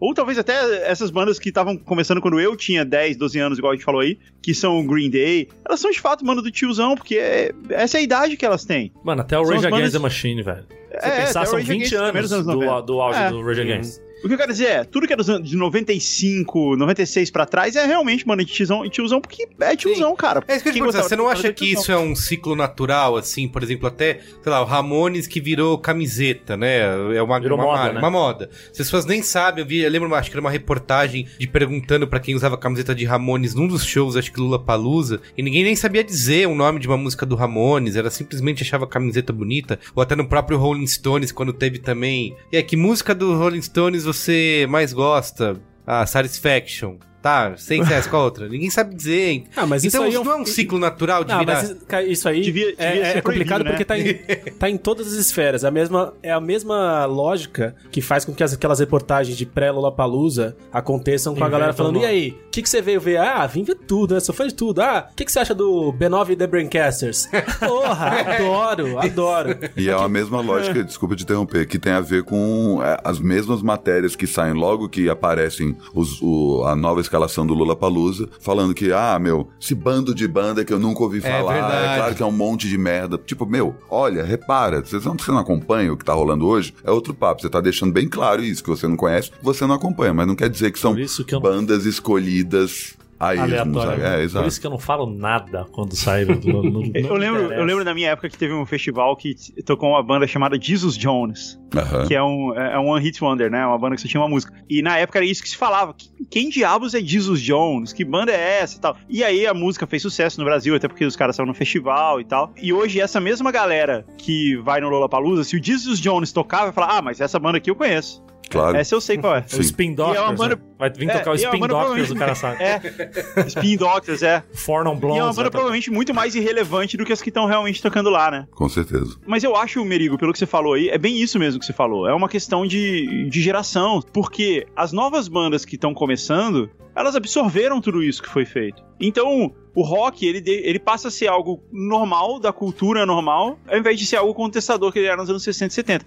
Eu tava esses dias assistindo um clipe, um vídeo da Katy Perry, e junto com um amigo, e eu tava falando pra ele, cara, e era um vídeo da Katy Perry meio que no começo da carreira dela, quando ela lançou, era a turnê que ela fez, quando ela lançou o disco que, que I ela estourou. the Girl lá. I I Girl Like. E quando ela tocava, o- show que ela fazia desse disco, ela era uma banda de quatro caras atrás dela, baixo, bateria, guitarra, teclado, e ela de vocalista cantando normal. Era isso. é. E eu falei, cara, isso é um show de rock. Embora as letras não sejam, embora as músicas sejam felizes e tal, é um show de Até rock, aí- não é uma rock que é uma mulher cantando. Até aí, cara, coloca a letra das bandas que a gente coloca como mais clássicas e pesadas isso, e, é, é verdade. É, sei lá, o, Exato. o, o Led Zeppelin tá Não. cantando sobre o Gollum e a Galadriel. Exatamente. Então, porra, paciência, né? Não é a letra que tá falando que eu beijei a menina que é menos ou Não, mais. você vai dizer que, que, a, que a Amy Winehouse não é rock? É, Total. É, então, não, e eu recomendo fortemente, procura esse show da, da Katy Perry, tem, tem um monte no YouTube e tal. Eu recomendo fortemente que é, é legal pra caralho, assim, é muito bom.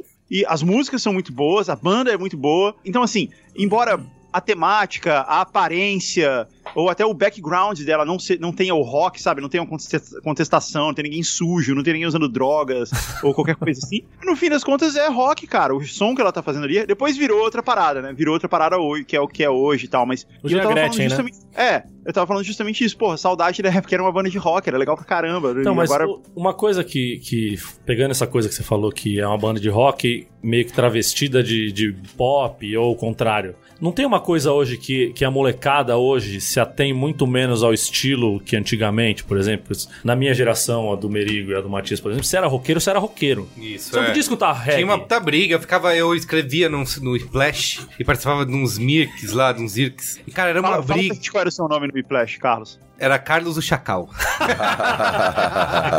era meu nickname. Naquela época era tudo assim, era tudo anônimo, Carlos o Chacal. E aí eu, era, era umas discussões, eu levava a madrugada inteira É. disputando, porque isso não é rock, isso Não, é uma é, merda. comunidade- comunidade do Orkut, né? Isso, eu lembro que eu cheguei uma vez numa. Isso já fora do virtual, no real, com um CD do Aerosmith numa festa que eu queria colocar. Só faltaram me bater. Falaram, É. isso aí não é rock, Isso. seu moleque. Guns N' Roses quê." era mal falado pra caramba. Era, era, era, fofinho. era, era, era a meio- Led Slay A galera, tá- tocava a galera só ouvindo N' Metallica e eu não podia com... Cara, o Aerosmith, mas legal isso. Não, não podia. Então tinha essa briga desse purismo de isso não é rock, isso aí é comercial. Tinha Não, isso, cara, isso é comercial. A partir do momento que eu me livrei dessa coisa de ser roqueiro e poder escutar tudo e sem culpa nenhuma, porque você tem essa coisa da culpa, né? Como é que meus amigos roqueiros vão, vão me olhar se vão me ver escutando Gilberto Gil, puta merda, entendeu? E você se, quando você se perde essa coisa, cara. É gostoso demais. É daí É pro gostoso céu, demais. Aí você voa, aí você voa, aí não tem boi. Não, mas, eu acho que no o caso não é a internet, voltamos para essa questão, porque antes era caro ser eclético, né? Sim. Se você quisesse Ah, tá gostar caralho. de gêneros musicais, É você tinha verdade. que Tinha que comprar. focar, focar no seu ritmo Exato. preferido. E agora Exato. você pode ouvir com tudo, né? Você Não, tem... e aí, e aí você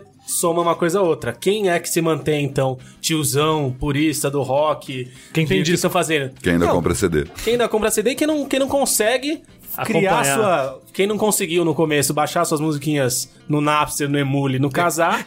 quem não Audio conseguiu. Galaxy. É. Quem não conseguiu. Você Parou. fica aí ouvindo musiquinha Napster, MP3. Isso. E quem não conseguiu depois disso seguir e, sei lá, chegar até o que a gente tem hoje no serviço de streaming.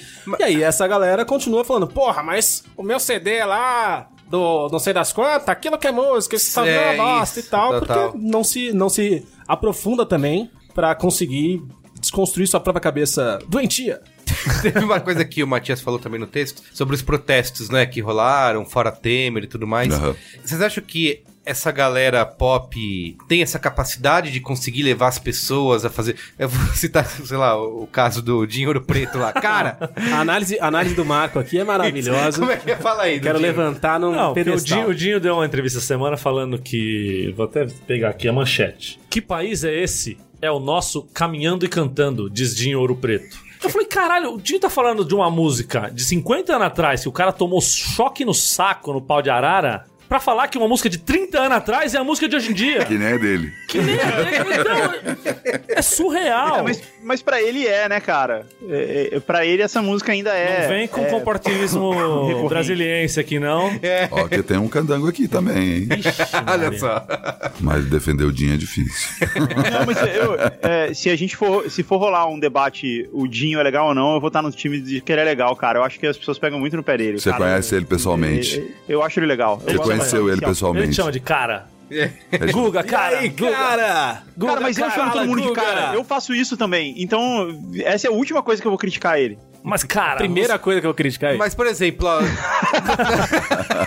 não só o Dinho, mas se você pegar, acho que uma coisa que é muito sintomática, e, que é os nossos roqueiros brasileiros terem virado esses caras dementes aí na internet, tipo o Roger, É. né, do, do Traje a Rigor. Não dá nem pra chamar de o direita, Lobão. que é um, um É, afronta à direita. Isso, exatamente. Não é questão de direita, eles estão lelé da cuca. Essa Estão, que é, que é a tão. questão. E viraram. Eu não Direita, assisti. esquerda, centro e tantã. É, eu, eu não escutei, mas. Eu não, eu não assisti, mas dizem que no filme da Lava Jato lá da Polícia Federal, a lei é para todos. Não é pergunta, é a lei é para todos, com.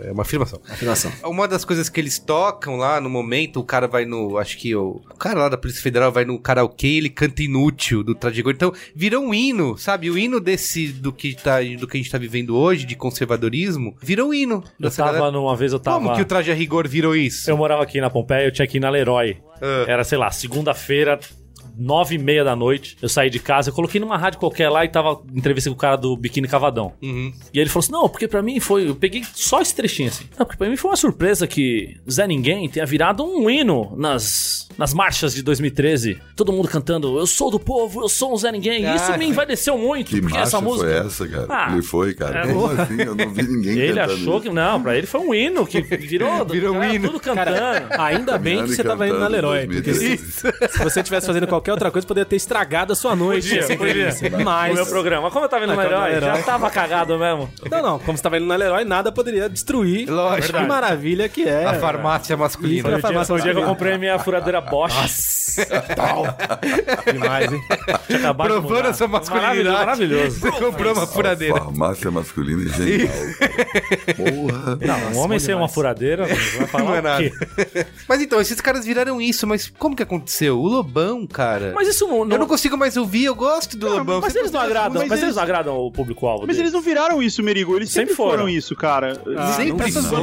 bandas- Acho Mesmo que as não. bandas de rock. Eu acho que não, Mesmo as bandas de rock que a gente fala que são contestadoras e tudo mais, elas contestavam coisas de costumes e coisas assim. Poucas delas eram realmente políticas ou algo político, igual o The Clash que a gente Porra, falou aqui no mas tem- começo e tal. mas Mas tem um vídeo a do maioria ela Lobão. contestava coisas, coisas culturais, coisas dos hábitos e coisas assim. A contestação ia por esse lado. Mas talvez não Os- seja os, assim. Você os não acha... Ramones mesmo, que são uma banda punk, o Johnny Ramone, que, é- que, é- que era o dono da banda praticamente, era, ele é totalmente republicano, assim. Ele sempre foi do lado mais à direita do Mas o- espectro mas o. Guga, vem cá, o, o Lobão, ele de fato, ele trocou, ele trocou, Trocou o de- lado. Então, ele mas trocou isso de que eu ia falar, ele não virou uma caricatura pra ser do contra? Eu acho. Essa coisa assim, Virou. que tem aquele discurso dele no, no Faustão falando bem do Lula e o cacete, tem foto dele com o Lula e, Não, e o Lobão depois... tinha uma revista bancada pela Petrobras, né? Então, exatamente. E aí depois, ele- toda essa história, não, porque a MTV faz muito mal pra todo mundo, que vamos numerar os discos, o caralho, não sei o quê. Deram um jabazinho pra ele lá, ele gravou acústico MTV, aí depois deve ter cortado a programa boquinha lá, dele, né? deve ter cortado a boquinha dele lá, da revista. Ele começou a ser anti-PT e anti-Lula e o cacete, e aí ele viu que ele tem um público pra suportar ele, suportar não, mas pra apoiar ele nessa história, e ele continuou sendo esse personagem. Aí o personagem ficou maior que a persona, e ele virou essa, essa, essa coisa, entendeu? Esse porta-voz da nova direita roqueira brasileira. É, eu, eu não sei, cara, mas essa, as bandas, essas bandas de Brasília e tal, que sempre foram mais políticas e mais politizadas, etc., elas não eram a favor de ninguém, não. Elas não eram a favor de um partido, de uma ideologia. Elas só eram contra o governo. Era mais nesse lado, assim, era mais voltado pra isso. Sei lá, cara, talvez tenha o fato de que quando o Roger começou com essas coisas aí, e o, e o Lobão, quem tava no governo eram esses caras, era o PT, o Lula, e os caras são contra o governo, vão falar mal do governo, não importa quem tá lá. Ah, E mas por que eles que não tão tão falando agora? Isso. Eu acho que talvez é tenha um. É, não sei, cara. Não estou aqui para defender o Lobão, muito menos o Roger, mas eu acho que nunca houve de fato essa conexão política dele, sabe, com a política em si. Tinha só um. Somos contra tudo que tá aí, somos Sim. contra o governo. Era mais um negócio Mas nesse o que me deixa, entendeu? me deixa impressionado é que assim, eu acho que tem gente que faz pra agradar um certo público, que são esses bolsominions e essa, essa galera que não tem um senso crítico muito grande e que viveu já na bonança do governo Lula e depois de 2002 e tal, com o Brasil bombando, e que agora tudo tá ruim e tal. E aí eu separei um trecho de uma música do Cachorro Grande que criou polêmica, aí que, que tem uma parte que eles falam assim: não sabe beber, depois vem dizer que eu não tô legal. Vota no PT, depois vem pagar de intelectual. Fora do DCE, não sabe o que, que a vida é. Então eu acho que esses. esses por Tem exemplo, isso? Cachorro Grande gravou isso? Gravou Lançou essa música há tal. pouco tempo. Ah, É, caralho. tem um ano isso aí. Que pena, gostava tanto. Não, pra quê? e eu achei que fosse ser o fim da Cachorro Grande, mas estão aí também, tocando aí. Então você sabe, vê que tem público e os caras estão mirando nessa galera, assim, sabe? Assim como o MBL sabe tratar com esse público que não tem muito senso crítico, eu acho que tem gente se aproveitando disso também pra fazer música sobre essas coisas e pra se aproveitar de que Virou tá tudo cagado, falar, né? é. É, eu acho que a gente não tem dois grandes nomes desse rock brasileiro que eram pessoas bem contestadoras, que é a Cazuza e Renato Russo, né? Aham. O fato deles terem morrido, eu acho que se eles estivessem aí, eles provavelmente não seriam tão reaços. O Renato Russo, especificamente, ele tinha uma coisa de não só a questão política, mas depois ele assume que é gay, e isso vira uma causa que ele levanta. Inclusive, o primeiro disco solo dele é sobre isso, né? Então, não sei se ele. Ele provavelmente estaria do outro lado, não estaria junto do rock do tiozão. É, reaça, certamente não. Nenhum deles seria. Não acho que o Dinheiro Preto também seja, nem nada assim. Mas que eles provavelmente estariam cantando contra o governo, não importa quem esteja lá, eu acho que sim, cara. Eu acho que faria mais sentido, na verdade. Eu acho que eles não iam estar se associando, não. Esse político é legal. Eles iam falar, não, tudo, tudo é uma o- merda. Mas você acha que o Renato Russo ia abraçar o Moro, por exemplo? Não, acho que não. Eu, então, é o que eu tô falando. Eu acho que eles não iam abraçar ninguém. Eles iam continuar sendo Mas contra ó, todo o que mundo. a gente tá falando é que esses caras estão fazendo isso, Mas né? eles não fizeram isso o tempo todo, né? Tipo, anos da bonança de- do Lula, você não Exatamente, viu nenhum todo mundo roqueiro bombando, velho fechando, fe- falando, ah, É. tira esse Show analfabeto aí. lotado. É, você não viu isso de ninguém, na verdade, né? O Lula saiu com uma aprovação altíssima. Então, Então, mas foi tava- na, na tava primeira aquele crise cara. que teve, você não concorda que houve uma- um certo aproveitamento do lado deles? Que é assim, ah, agora que tá tudo cagado, esse governo não presta, porque são, De são quem? Do Lobão e do, do Roger? do Lobão, do Roger e do Dinho, inclusive. Podiam ter falado do Não, mensalão. O Dinho, o Dinho sempre teve esse discurso, cara. Ele sempre cantou essa música no show, sempre falou essas coisas. Porque tinha, teve o mensalão, teve, sempre teve um escândalo, um escândalo político pra ele ir lá e cantar que vai ser esse, essas coisas. É verdade. Sempre teve. É, ele tinha uma música, nos anos 2000 e pouco aí, ele tinha uma música, vamos destruir Brasília, tinha umas coisas assim, entendeu? É, Mas esse foi depois das, das jo- jorradas de julho, né? É, ele fez essa música pra isso, né? É. Revolução é o nome da música. É. Eu queria, pra gente finalizar, perguntar sobre. A gente falou bastante do Rock in Rio. Discutir se o Rock in Rio pode representar, se a gente pode usar como uma referência, uma representação disso que a gente tá falando aqui. Do rock de tiozão, É, bem é. provável. É. Eu acho, eu acho. E assim, aí, o tempo todo eu cobri o Rock in Rio pro UOL, né? E o tempo todo tem essa tecla batida, que é, isso não é rock, isso não deveria estar no Rock Não, in o Rio. problema do Rock in Rio não é chamar Rock in Rio. Pois é, mas isso tá desde o Se começo, chamasse cara. Medinas Festival. Pois é, mas Seria mais fácil. é, tudo bem, Isso é- né? em certo Churras do momento, Medinão. Hã? Churras Então, do Medinão. Em, em certos momentos da história, ele também não foi no Rio. E tudo bem. É verdade, Pois Rock in é. Rio Lisboa. Exato, vai tendo É. que vem. E sei lá, o primeiro Rock in Rio tinha Al Jarreau, Sim, saca? sim. Tinha, Tinha, o Nina Hagen. Ney Mato Grosso. Exatamente. Ivan Lins. O engraçado é isso. Não é, o engraçado é, não é. É que a crítica não vem do tipo, isso não é rock, isso deveria estar no Rock in Rio. Quer dizer, a crítica é essa, né? Como se as edições Sempre anteriores. fosse rock, né? Sempre rock. foi rock e agora estão querendo cagar aqui no meu quintal? É, isso é um é. absurdo. A verdade, não. a verdade é que o briefing do Rock in Rio sempre foi: vamos trazer as maiores bandas gringas pra cá. Pronto. Os É maiores isso. artistas gringos pra cá. É. Sempre foi esse. Ainda mais numa época sendo. que não vinha, né? Quando eles É, fizeram exato, o primeiro né? e o segundo, É, não sempre vinha. foi, Não. Era no começo. Hoje em dia é mais um negócio do tipo, quem eu vou trazer que, Que vai, vai me trazer cust- que vai me custar menos Que e vai me trazer público. mais público pra eu poder ter mais Mas dinheiro é com- e coloca um outro Mas ali no meio pra sendo- parecer que é legal. Pois é, mas continua sendo um lance de trazer dinossauro, né? De trazer é, o Bon Jovi, o Guns N' Roses. Então, mas mesmo, Metallica. mesmo os dinossauros, não em todos os casos, lógico, mas tem uns dinossauros aí que, que é meio equilibrando o Excel. É o Excel voltando aí, do tipo, ó, já gastei um pouco com esse. Quem que é um dinossauro que foi legal, mas que, cara, eu consigo trazer baratinho agora?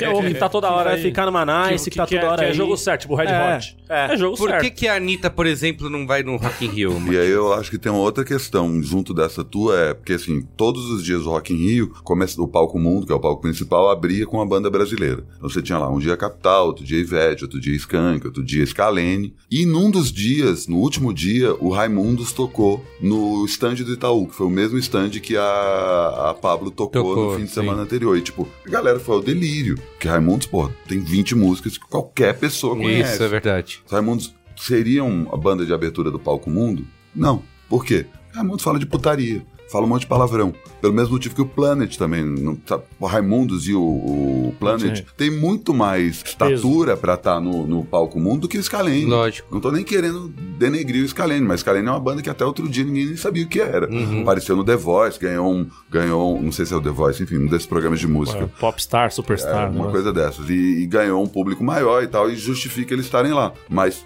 o Raimundos não vai, o Planet Ramp não vai, e nada de funk vai. Por quê? Porque o Rock in Rio também tem esse outro aspecto. É família. Careta. É muito área VIP. É muito limpinho. Tudo é muito limpinho, sabe? Entendi. Então, o Rock in Rio, ele é contraditório no seu... A questão não é nem o gênero rock, é a questão de, tipo, não, não pode ser contestador O Red demais. Hot com Ah. meia no pau nunca tocaria no Rock Imagina, in Rio cara, em eu, fico, eu tava pensando isso, assim, teve um dos shows que foi show do Johnny Hooker com a Lineker e termina Rola a um música, beijo e tal. que rola um beijo, saca? Tipo, o Red Hot, no- durante os anos 80, o Anthony Kidd e o Flea viviam se pegando Sim, no palco sim. pra chocar, não eram que eles eram O gays. Anthony Kids com o, o outro guitarrista. Hillary o Navarro. Não, com o Navarro. Navarro. Navarro. Navarro também, pois é, isso aí já nos anos 90, mas nos anos 80 eles tinham isso, ah, tipo, vou tocar pelado, vou beijar o cara do lado, porque era contestação. Eu fico imaginando, tipo, imagina se o Anthony Kidd dá um beijo no Flea hoje, em 2017? Um monte de gente vai pra casa.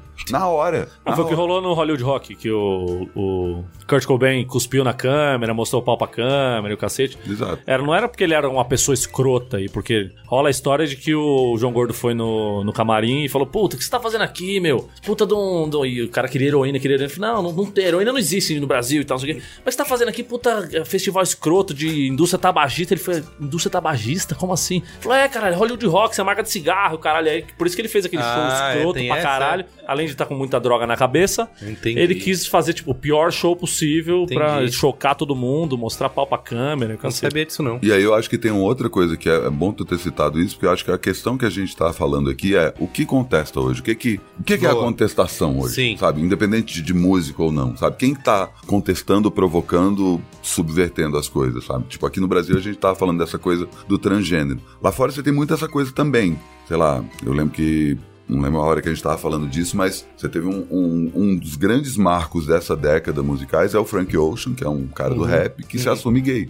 Que é a primeira vez na história do rap que um, rapper. rapper se assume gay, saca? E o rap, tradicionalmente, é muito mais machista que o rock. Em 30 anos de rap, você não teve nada parecido com o David Bowie. Era machista, arma... Misógino. Misógino, É, exato. total. E aí vem o Frank Ocean e tipo, não, eu sou gay. Ele escreve uma carta, publica no Tumblr dele, e tipo, metade do público fica assim, porra, como assim? E a outra metade fica, cara, que a metade, uma galera mais nova, que já não tem esses preconceitos que a gente tem. A gente foi criado no século XX, então a gente tem uma coisa de machismo Um ranço. né? inserido de um jeito ou de outro. Mas tá, quem mais contesta hoje? Sei lá, eu fico vendo, por exemplo, a Beyoncé é uma grande contestadora. Toda, Sim. toda questão racial ainda é um tema, por mais que, ah, sei lá, da época do Elvis, que a gente tava comentando, ah, o Elvis trouxe o, o som dos negros pro. Mas isso é pro- pré-direito civil nos Estados Unidos, né? Isso que é, que é mais pesado. Pois é, mas é, o Elvis ainda tem um. Não, não o Elvis, mas quando vocês estavam falando disso, é, eu tava lembrando que assim, um dos principais agentes dos direitos civis nos Estados Unidos são os Beatles. Que os Beatles. Tocavam as eles- músicas dos, dos negros. Não, não isso. Na- eles foram tocar em, alguns, em algumas cidades do interior dos Estados Unidos, aí, fazendo as turnês que duravam mais tempo. E eles descobrem que o público é separado. E eles viram e falam: não, tem que tocar junto. E é a primeira vez que várias cidades dos Estados Unidos abrem a concessão de ter negros e brancos juntos. Pela primeira vez, um monte de negro pode ir a um show com músicos brancos tocando, porque os Beatles exigiram, sabe? Então, você tem algumas barreiras que você pode quebrar hoje, mas algumas outras também são facilmente absorvidas pelo mercado, né? Sim. Mas eu acho que a questão rock tiozão, pop subversivo, acho que tem mais a ver com o que subverte, com o que contesta, enfim, volta àquela questão que a gente estava falando no começo, do MAN, do MBL, como as pessoas se chocam e tal. Sei lá, se aparecer, um, se aparecer uma banda de rock pedófilo hoje, com certeza vai ser execrada por todos os lados. E o cara vai ganhar uma audiência fodida. Como, sei lá, o Didi Allen ganhou comendo cocô no pau. Sim, sim. Saca? Nossa. Enfim, era isso, né? O, o show, o cara é alguém na história da música. Ninguém sabe uma merda. música do cara, Ninguém mas isso, a gente, isso É, todo mundo sabe quem é o personagem de Didi Allen, mas não sabe uma música. É. Tem algum que Qualquer festival. pessoa. Didi ca- cocô no palco.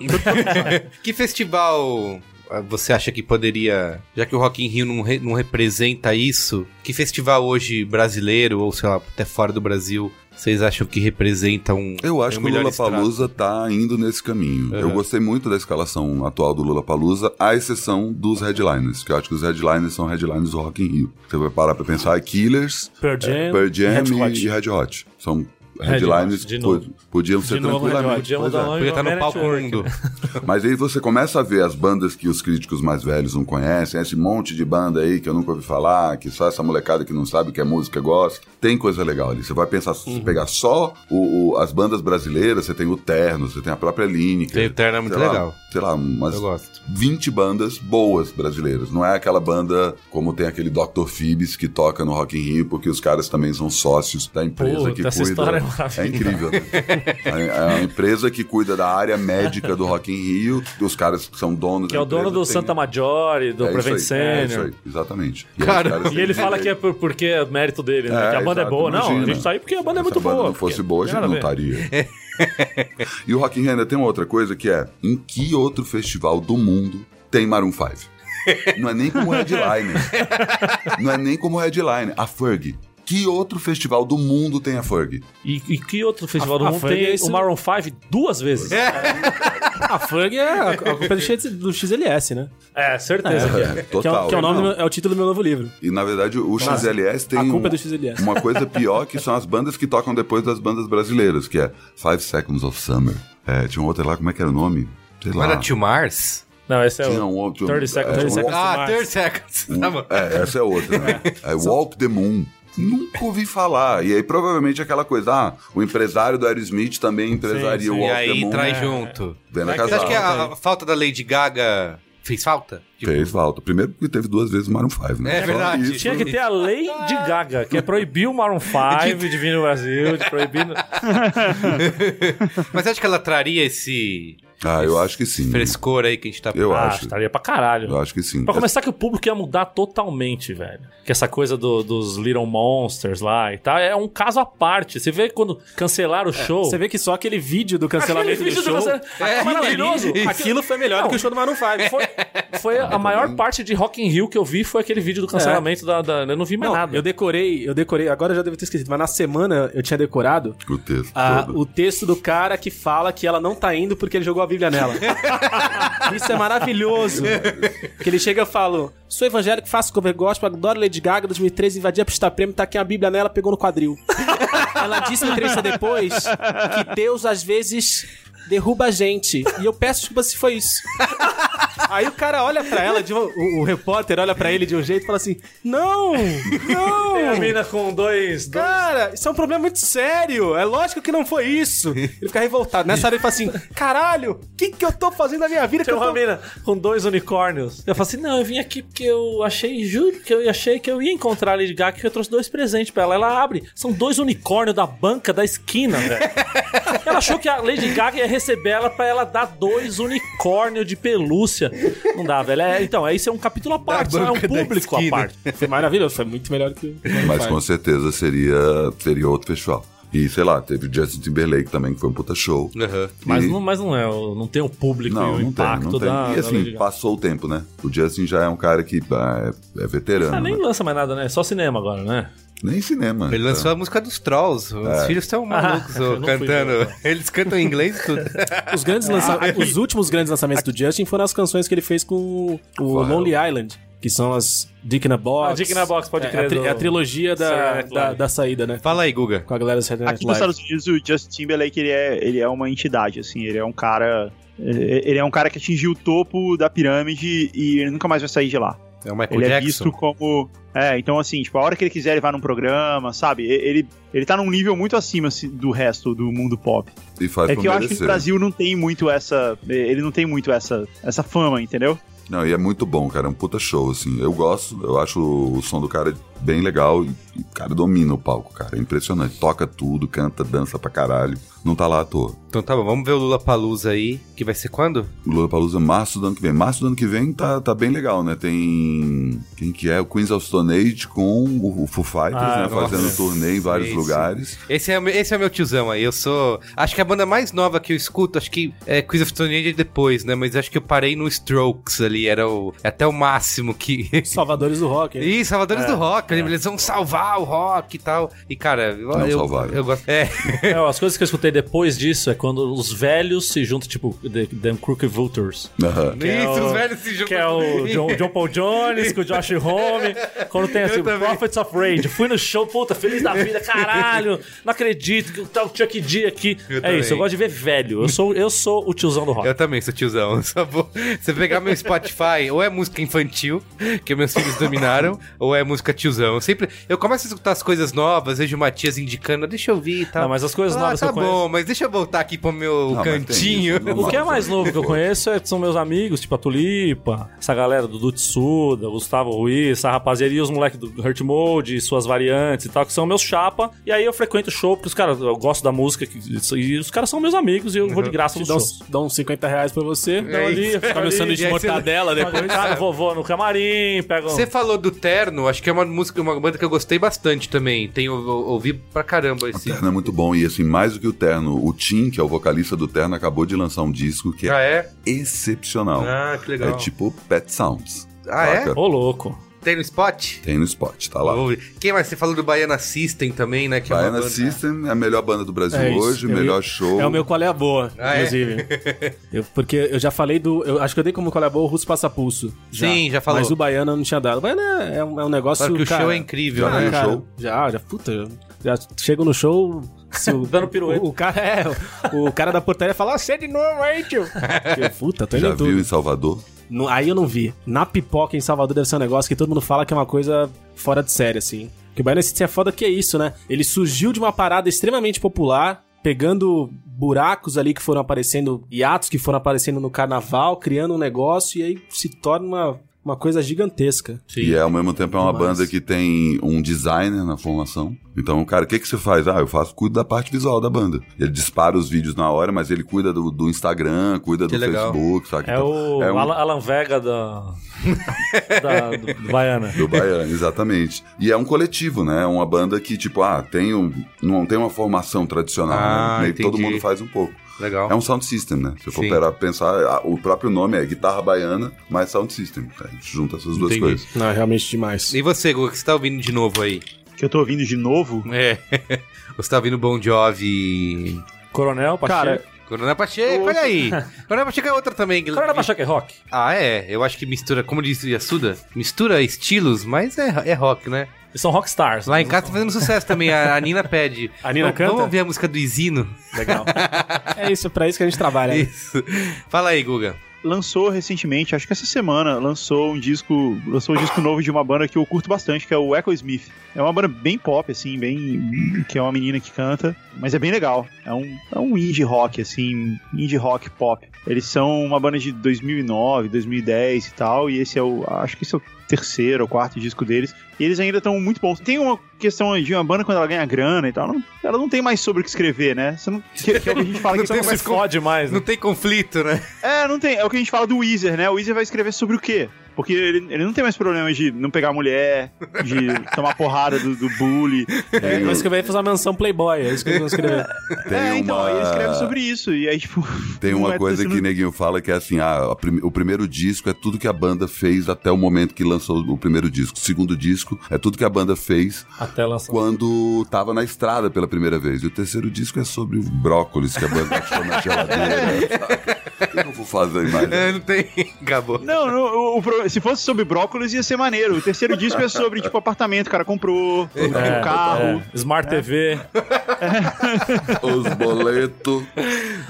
Eu, se eu tivesse uma banda, ia ser sobre Air Fryer, minha música. eu ia fazer uma música exaltando a Air Fryer, o poder da Air você já- que é a NASA na sua cozinha. Você já ia estrear com um álbum duplo, hein? É, Já, Ia ser eu foda. material, hein? Ó, Muito bem, é isso, gente? Não, peraí, que eu tenho mais Tem umas bandas. demais. tem qualidade pra isso. Ah, Não, você tem, não, tem- não. tem umas bandas que, que eu escuto que são mais stoner, assim, que é tipo Red Fang, Truck Fighters, são as bandas mais ligadas à violência e a som mais pesado, assim. Ligado que à é- violência. Que é, violência que, é, que é legal dar uma ouvida assim pra quem gosta desse tipo de som. E tem uma banda nacional de metal que chama Test. T-E-S-T. que Eu tô até com o boné deles agora, é maravilhosa. E os caras se fizeram assim, eles colavam com uma Kombi na frente dos shows. Ia ter show do Slayer. O cara colava com a Kombi, a bateria e a guitarra, colocava os instrumentos na rua e tocava. Como você faz pra apresentar as bandas pro Antônio? Ah, bicho, eu ponho pra tocar. Porque Põe lá em casa tocar. tá rolando agora, tá essa fase, assim. Eles têm. Meus filhos tiveram as fases de músicas infantis, ainda tem. Escutar bastante, escutar Moana. Mas a minha família. Né, minha mãe que é roqueira, vai no Black Sabbath, já foi em vários shows. Ela botou Black Sabbath pra eles, eles estão malucos, assim, ouvindo Então, todo o Antônio dia. curte, A é. minha irmã botou Michael Jackson também. Eu tem a música do sim. Michael Jackson e tem Michael Jackson quando criança. Eu tenho, tem tenho a- uma vantagem que assim, o Antônio, eu sempre coloquei muito Beatles pra ele ouvir, e aí lançou o Beat Bugs, que é o desenho dos Beatles que toca as músicas, né? Ah, Tá verdade. E, sim. e aí ele, Yellow Submarine, ele pira. Pássaro sempre pra Preto, eles pedem. Quero a música do Pássaro É, Preto. E eu tenho uma tatuagem do Blackbird, né? Eu falei, é a música da tatuagem do papai. Ele falou, é, da tua tatuagem, não sei o quê. E ele conhece, a do velhinho, que é o NM64. Aham. E no desenho do Aviões, da Disney,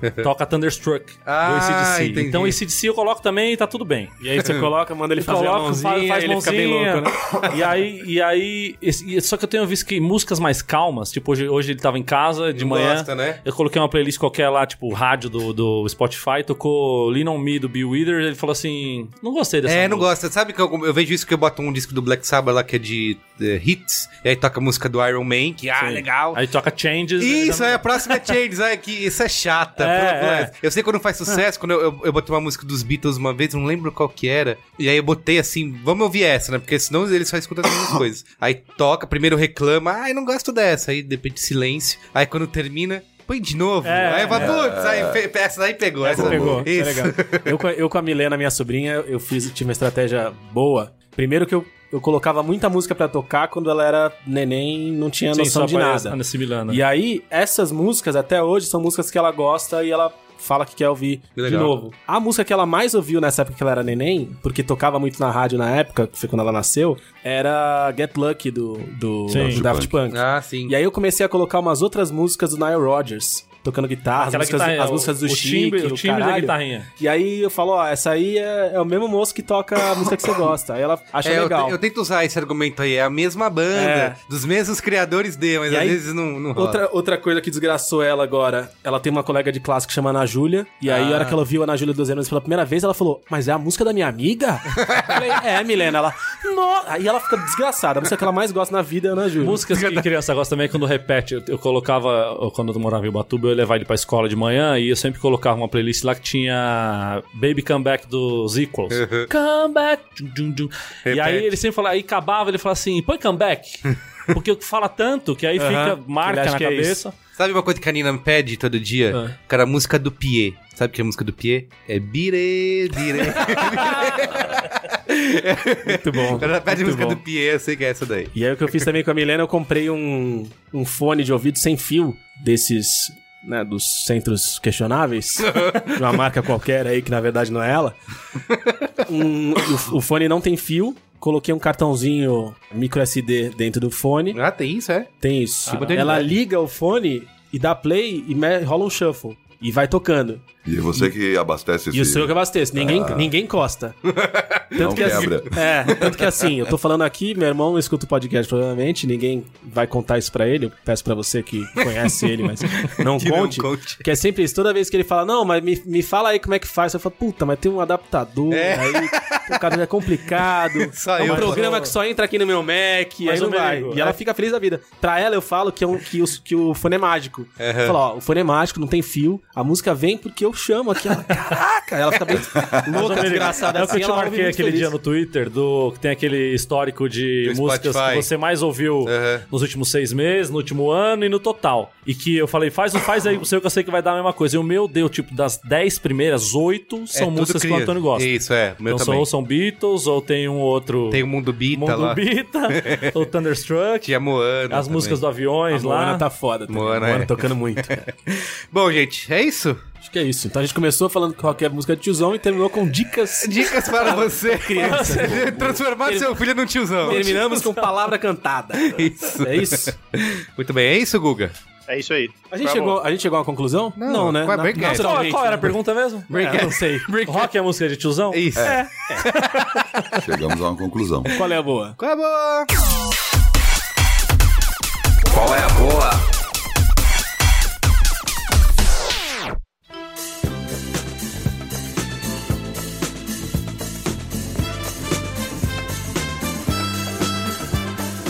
Muito bem, quem quer começar aí? Eu vou, vai. Vai. A gente tava falando de Spotify, dos podcasts no Spotify, então... Essa semana eles lançaram uma- um, um- Não era um aplicativo, é um sitezinho que você coloca lá, você loga. Ah, no, do e, tempo E lá? ele faz um time Uma capsule. bosta. Eu achei maravilhoso. Mano, pra mim foi maravilhoso. Funcionou, Foi maravilhoso porque beleza. assim, você vai lá, você coloca timecapsule.spotify.com. Eu não sei, não sei se tem um link em português, mas é como se fosse cápsula do tempo, linha do tempo. É, sei lá. máquina do Máquina tempo. do tempo. Isso. E ele faz o algoritmo do capeta que eles têm lá, eles fazem uma playlist com as músicas que você escutou durante a sua adolescência. E assim, pra mim, foi perfeito. Eu voltei a ter de novo, fui no Guns N' Roses semana passada, fiz essa máquina do tempo. Eu estou com 14 anos aqui participando desse, desse podcast. E aí ali fez aquela, faz uma bagunça. Não, Agora, agora foi. Funcionou? Quando você me mandou naquele dia, Ah. eu fui pelo site e apertei no computador, deu uma lista que eu tanto que eu te falei, que começava com o Diário de um Detento, Sim. né? Eu falei, cara, não. E agora apareceu, ó, agora Hanson, Backstreet Boys, Então, ele faz isso, ele vai. E, e, inclusive Natalie coisas... Imbruglia. Coisas Agora que eu me senti limpando o quintal de casa. colocou, colocou, colocou uns pagodes aqui que eu só escutava na lotação Santana Parque do Chaves. Eu não escutava na minha vida. Mas tá aqui também. Então tem então, Bob Marley pra cacete, Soundgarden, Mas é Nirvana, porque aí é o tal algoritmo que pega um monte de gente que gosta das É, mesmas total, coisas e diz, ah, total. esse cara gosta disso, E a minha playlist daquilo. Pagode 90 que eu tenho aqui também. Pô, agora deu certo, viu? Não, é maravilhoso. Eu su- sugiro que todo mundo faça essa brincadeira aí, porque você vai escutando a, a playlist e você vai lembrando de diversos momentos da tua vida e de onde você tava, ou de que época da sua vida você escutava esse tipo de música. E é bem legal essa brincadeira. E o outro que eu vou fazer, eu vou reforçar um que foi feito no programa sobre os limites da arte lá. Um dos convidados falou sobre esse documentário, que já tá há um tempo no Netflix. E eu tô. tô- Sempre que eu posso, eu indico pra pessoal, pra gente que tem filho principalmente, que é o The Mask You Live In Ah, sim. que é maravilhoso pra quem tem filho e pra quem não tem e tá querendo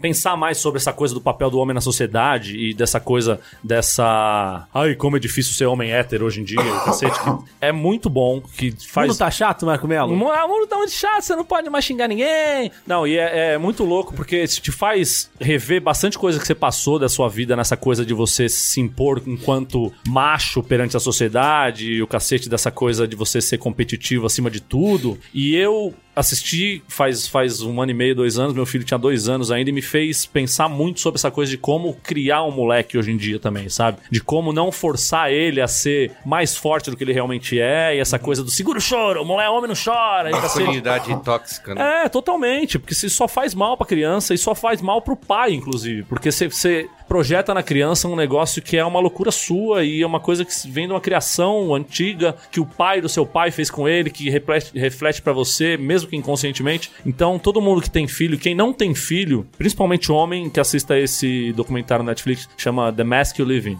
Boa. Ótimo. Posso Vai. ir? Vai. Um dos meus quais leses as boas, eu já falei que é essa banda, o Echo Smith, que é uma banda relativamente nova e são, é uma família, eles são irmãos. Echo and the Bunnymen e, Aerosmith. Juntou os dois. É, é tipo isso.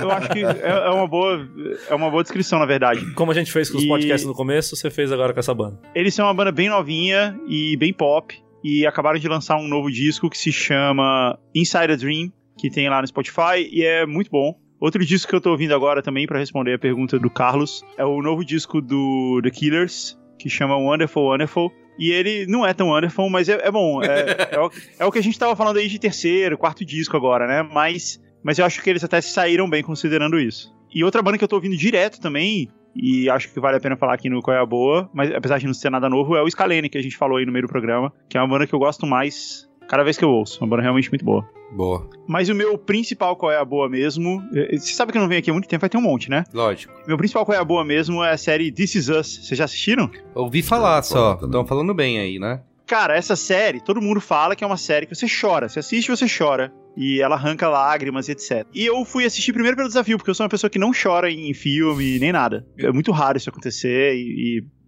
simplesmente eu não, não me conecto tanto assim com essas histórias. E aí eu comecei a assistir a primeira temporada, ela teve uma temporada só, acabou de começar a segunda, e é a série de maior sucesso nos Estados Unidos hoje em dia. É uma espécie de novela das oito nos Estados Unidos, entendeu? É a série que todo mundo fala. Eles são a série do momento. E agora que tá estreando a segunda temporada. E aí eu fui assistir a primeira temporada. Eu achei, é legal, assim, é, é é é feliz, assim, é bem levinho, é um drama familiar, assim, mas é bem. Eu achei muito parecido com Anos Incríveis. Embora não seja sobre um- um- uma criança, adolescente, é meio a mesma pegada, sabe? Mostra ali a vida de uma família e tudo mais. E aí eu falei assim, pô, as pessoas estão falando, cara, e já arranca lágrimas e coisa assim. É, é- é- na verdade é até feel good, sabe? Assim, Sim. é, é legal até. Aí, cara, tem um episódio que eu chorei igual um bebê. Carlos, tudo que você me criticou hoje eu não gostar de, de Toy Story, cara, você teria me perdoado ali. Porque, porra, tudo, tudo que eu já não chorei em todos esses filmes que a galera chora, eu chorei nesse, cara. Eu falei, Caramba! Então eu recomendo demais que você assista. A gente assistiu tudo em uma sentada aqui. E, sei lá, em um fim de semana a gente viu a tempora- primeira temporada inteira. Que legal. E é muito legal, vale muito a pena, é muito bem feito. Mas é uma novelinha, já vou avisando, não tem nada de impactante. ou Tá coisa bom. assim. Tá no, tá no Netflix isso aí? Tá na LEC? Ou tem que dar os Ah, pulos? cara, tá aí, cara. Tá, Tá aí, tá, tá aí. tá- tá na vida, tá Você aí, não- se não- vira aí. Você não voa de avião esses dias aí? É. Não teve um Então, filmes pra ver pra, no dia. pra, pra finalizar, eu vou trazer o filme pra ver no avião, que eu fiz umas viagens longas aí esses dias. e, e aí eu vi três filmes. O primeiro filme chama Jennifer Body, é com a. Como é que é o nome daquela mulher que faz Transformers? Ah, Megan Megan. Fox. Mega Fox. Megan Fox. É com a Megan Fox e uma loirinha lá. E eu vi o filme totalmente não esperando nada. É um filme de terror, meio. É um terror meio sessão da tarde. Terror meio adolescente, assim. E é muito legal, cara. Eu não esperava, não dava nada pelo filme e foi muito divertido. Ainda mais ver no avião. São so- sobre duas meninas que elas moram numa cidadezinha, assim, bem no interior. Vai ter um show de uma banda indie no- na cidade, ela, num bar muito fuleiro. Elas vão nesse show, o lugar começa a pegar fogo na hora, um monte de coisas demoníacas começa a acontecer na cidade. É muito legal. Tá bom. muito legal, vale muito a pena. E aí eu vi também um filme chamado Snatched, que é com aquela comediante que eu es- esqueci o nome nesse momento. Aquela lá? Aquela loira, comediante Ah, loira que faz. Aquela Qual é o lá, nome dela, pô. Merigo? A gente Max. vai falando Amy dela. Schumer. Amy Schumer, essa, obrigado. É com a Amy Schumer e é um filme bem de comédia de erros na estrada, assim. É um filme bem. Mas foi ok pra ver no avião. Eu, eu não sei se fora do avião ele seria ok, mas no avião foi. Tá bom. Eu nunca vi ele fora do avião, então eu não posso te dizer como ele é fora do avião, mas no avião ele é bom. Eu desconfio que fora do avião não. E eu vi também um filme chamado The Wall, que não era o Pink Floyd. É o filme mais barato da história, porque só tem um ator e uma parede. Um ator e uma parede. É sobre. pô, Pois é, parabéns, caras. Ah, eu é sei. é do- sobre. É do Doug Liman, né? Aqui no Brasil chama Na Mira do Atirador. É, ele é um soldado, tá na guerra do Iraque e ou do Afeganistão, não sei. E aí ele fica sozinho, tá ele e um cara, eles são snipers. E eles começam a tomar tiro, ele se esconde atrás de uma paredinha e ele fica encurralado ali no sol por horas, com um tiro na perna. E aí o, o cara que tá atirando nele, o cara que encurralou ele, começa a falar com ele pelo rádio. E aí eles ficam conversando e tal. O começo do filme foi bem assim, tipo, emocionante. Fica, caramba, que merda vai acontecer. No meio do filme vira uma chatice, fica, putz, é sério, só isso? Mas no final ele- o filme te pega, assim, você fica, pô, você pensa assim a respeito do filme, da guerra, da situação do cara que tá lá e etc. É legal. É um bom filme pra ver no avião. E eu desconfio que fora do avião seja ok também. Tá bom, esse você não chorou. Não, não chorei, cara. Tudo que eu tinha pra chorar, eu chorei em This Is Us, primeira temporada. Eu, eu não vou chorar mais na vida. Muito bem, é isso? É isso. Tá bom. Eu quero recomendar aqui. Eu sei como Ah, recomendar. peraí, peraí, deixa eu falar mais uma coisa, rapidão. Desculpa. Fala. Matias, Oi. foi você que escreveu uma matéria sobre o show do Pixies no Curitiba Pop Festival? Aham. que em um certo parágrafo você fala que você chega no hotel e o Frank Black tá tocando violão, aí você faz dois Foi parágrafos falando isso, e no final você fala assim, é até parece.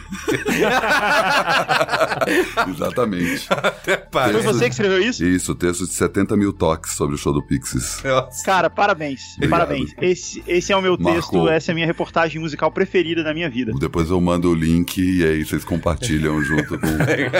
Tá lá. Ele existe Achei ainda, que você tá no falar- ar em algum lugar? Achei que você ia falar, depois eu mando o link autografado. Cara, eu queria ter o fotografado. Eu acho que ainda tá no ar, mas se não tá, eu re- eu recupero. Tá no meu HD em algum lugar. Isso é o mais fácil. Publica isso, cara, Publica. porque o povo precisa ver isso. Essa, A massa. é- essa, essa é a minha matéria preferida de, de show da história. Que demais. Porque, entre outras coisas, eu fui pro show. Eu tava lá. E foi um momento muito difícil da minha vida, onde eu não tinha dinheiro nenhum. Minha esposa tava grávida. E era a banda da minha vida, a banda que eu tenho o logo tatuado no braço, indo fazer um show. que foda. E eu tive que ir. E eu peguei um empréstimo no banco que eu não tinha a menor condição de pagar. pra conseguir pagar pela viagem e pelo ingresso, eu fui. A viagem foi muito foda, mas eu achei o show uma bosta, porque eu não vi nada. E eu tava muito cansado. Caralho. Mas o texto salvou tudo depois. Cara, foi um dos melhores textos. Pra mim foi o texto que mais me emocionou, assim, por eu ter vivido aquilo lá também. Que demais. E parabéns, cara. Agora que eu me toquei disso, é uma honra falar com você. Ai, porra, que isso. Levou duas horas. Antes, antes tava bem mais ou menos. mas agora- Agora. Agora. Não, tava maneiro, mas um agora, agora aqui. virou uma honra.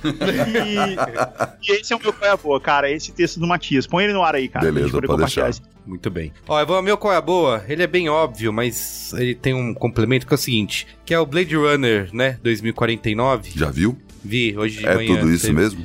É. Demorou, né? Essa- Não, é, um, é um bom filme, é um ótimo filme. Pra ver no avião ou pra ver? Pra ver, não, cara, você tem que ver no cinema na maior tela possível, porque é lindo, né? Tem filmes pra você pode ver em casa, mas esse tem que ver no avião. No avião não. Pelo amor de Deus, não veja no avião, senão coitado lá do Roger Dickens, lá, o fotógrafo se mata. Mas assiste na maior tela que você puder. Cara, eu acho que ele captura e respeita muito bem o espírito do filme original e consegue meio que expandir aquele universo. Tem muitas coisas que eu poderia criticar no filme. É quem, por exemplo, não, muita gente não gosta do Blade Runner original porque diz que é lento, né, devagar. Esse Você vai criticar que tem o 30 Seconds to Mars também, que nem o Rock in Rio ou não? Não, não, não, eu não acho, não tenho problema com o Jared Leto, não. Apesar dele também não, não ser nada demais. Esse é mais ainda, sabe? Ele é mais contemplativo, ele tem quase 3 horas de duração, são 2 horas e 40. Então quem não gostou do original não vai gostar Esquece. desse. É, tem algumas coisas que eu criticaria, assim, eu não quero entrar muito em detalhes, mas, por exemplo, de exposição, sabe? Que eu acho que eles ele explica demais e ao mesmo tempo tem os temas que eu acho que aquela ambiguidade que o primeiro trazia, esse não vai tão fundo assim. Mas Blade Runner, cara, e esse universo que acho que principalmente o Ridley Scott, a equipe deles criaram lá em 82, tem uma magia nisso que eu não sei explicar assim, que é o negócio tem três horas de duração, mas passa voando e é meio todo detalhe que aparece na tela ele te traz uma curiosidade, você fica querendo saber mais sobre aquilo. Que eu acho que o Ridley Scott ele, ele é ótimo nisso, né? Sempre foi, acho que Mas isso é o Villeneuve, né? É, mas é que eu tô. É, é que eu acho que isso vem de lá, né? Eu- Não, mas o Alien é muito bom e os aliens novos é são verdade. todos ruins. É, são entendeu? ruins, é verdade. É, eu, eu- cara, eu adoro Villeneuve. Eu falei aqui do A Chegada, eu acho que um dos melhores filmes dos últimos anos aí que eu assisti. Gosto muito da carreira dele. Só que. Eu acho que ele expande, sabe? Consegue expandir bem esse mundo do Blade Runner. Mas eu falo muito do filme original e do Ridley Scott porque essa magia que ele criou ali, que a gente tem como. Porque ele definiu o que a gente entende como futuro, né? A imagem de ficção científica, né? Futurista, foi definida ali, né? É, ele É, cria distopia. Né? isso, é. Tudo que a gente vem depois de outros filmes e tudo mais, o que a gente imagina do futuro, aquela linguagem visual saiu dali. Então acho que um do, esse, o mérito tá muito nisso, sabe? Eu acho que o Villeneuve é muito competente em conseguir expandir isso e trazer mais coisas e respeitar tudo isso. E, e- e ao mesmo tempo que ele respeita, muita gente criticou o Star Trek, o Star Trek não, o Star Wars, Despertar da Força. O episódio 7. Que é muito igual, Eu ia né? perguntar exatamente isso. E aí, Isso. tem a ver? É isso? Então, não é. Você não gosta do episódio 7? Adoro, gosto muito, mas. J.J. Abrams conseguiu fazer. Sim, mas eu, eu entendo quem fala que é igual, né? Ah, é a mesma estrutura. Eu- O filme, eu- o filme inteiro é uma rima, né? Isso, é, exatamente. Eu adorei o filme, me emocionei, assisti quatro vezes no cinema e tal, mas é, eu entendo quem fala que é a mesma coisa. O Blade Runner não, esse 2049 não. Ele, ele consegue trazer, capturar todo esse espírito, mas ele com- anda sozinho, sabe? Consegue trazer uma coisa nova ali pro, pro Mas o filme. problema do episódio 7, essa coisa ah, é, é- é mais do mesmo, é a história, né? Porque eu acho que o grande lance do episódio 7 não é a história. É, É o cara conseguir criar toda a ambientação que Isso, tinha nos é filmes verdade, originais. verdade. Toda a questão de, ah, vamos abolir, sei lá, cenário artificial. Isso, vamos, isso. sei lá, focar mais nas pessoas, deixar o, o negócio um pouco mais engraçado, menos sério, como os três primeiros episódios. né? total, é, tem isso. Então tem a ver. como eu falei, assim, eu acho que ele tem essa. Ele consegue expandir aí o universo e, e, e para mim causa um sentimento que além. Eu acho que tem gente que critica até isso no filme original também, da frieza, né? Da distância emocional, de, por exemplo, o personagem do Harrison Ford, o Decar, não ser, não ser bem. ninguém consegue se relacionar muito com ele. Talvez esse possa passar pelas mesmas críticas, mas pra mim, né, pessoalmente, eu acho que esse universo, isso que ele tra- essa imaginação de futuro, exerce uma magia que eu me interesso muito, e eu acho que ele é muito atual, assim, ele planta vários temas ali de discutir inteligência artificial e tudo mais, que eu acho que tem muito a ver com nossos tempos de hoje, assim. Mas é um futuro futuro mesmo?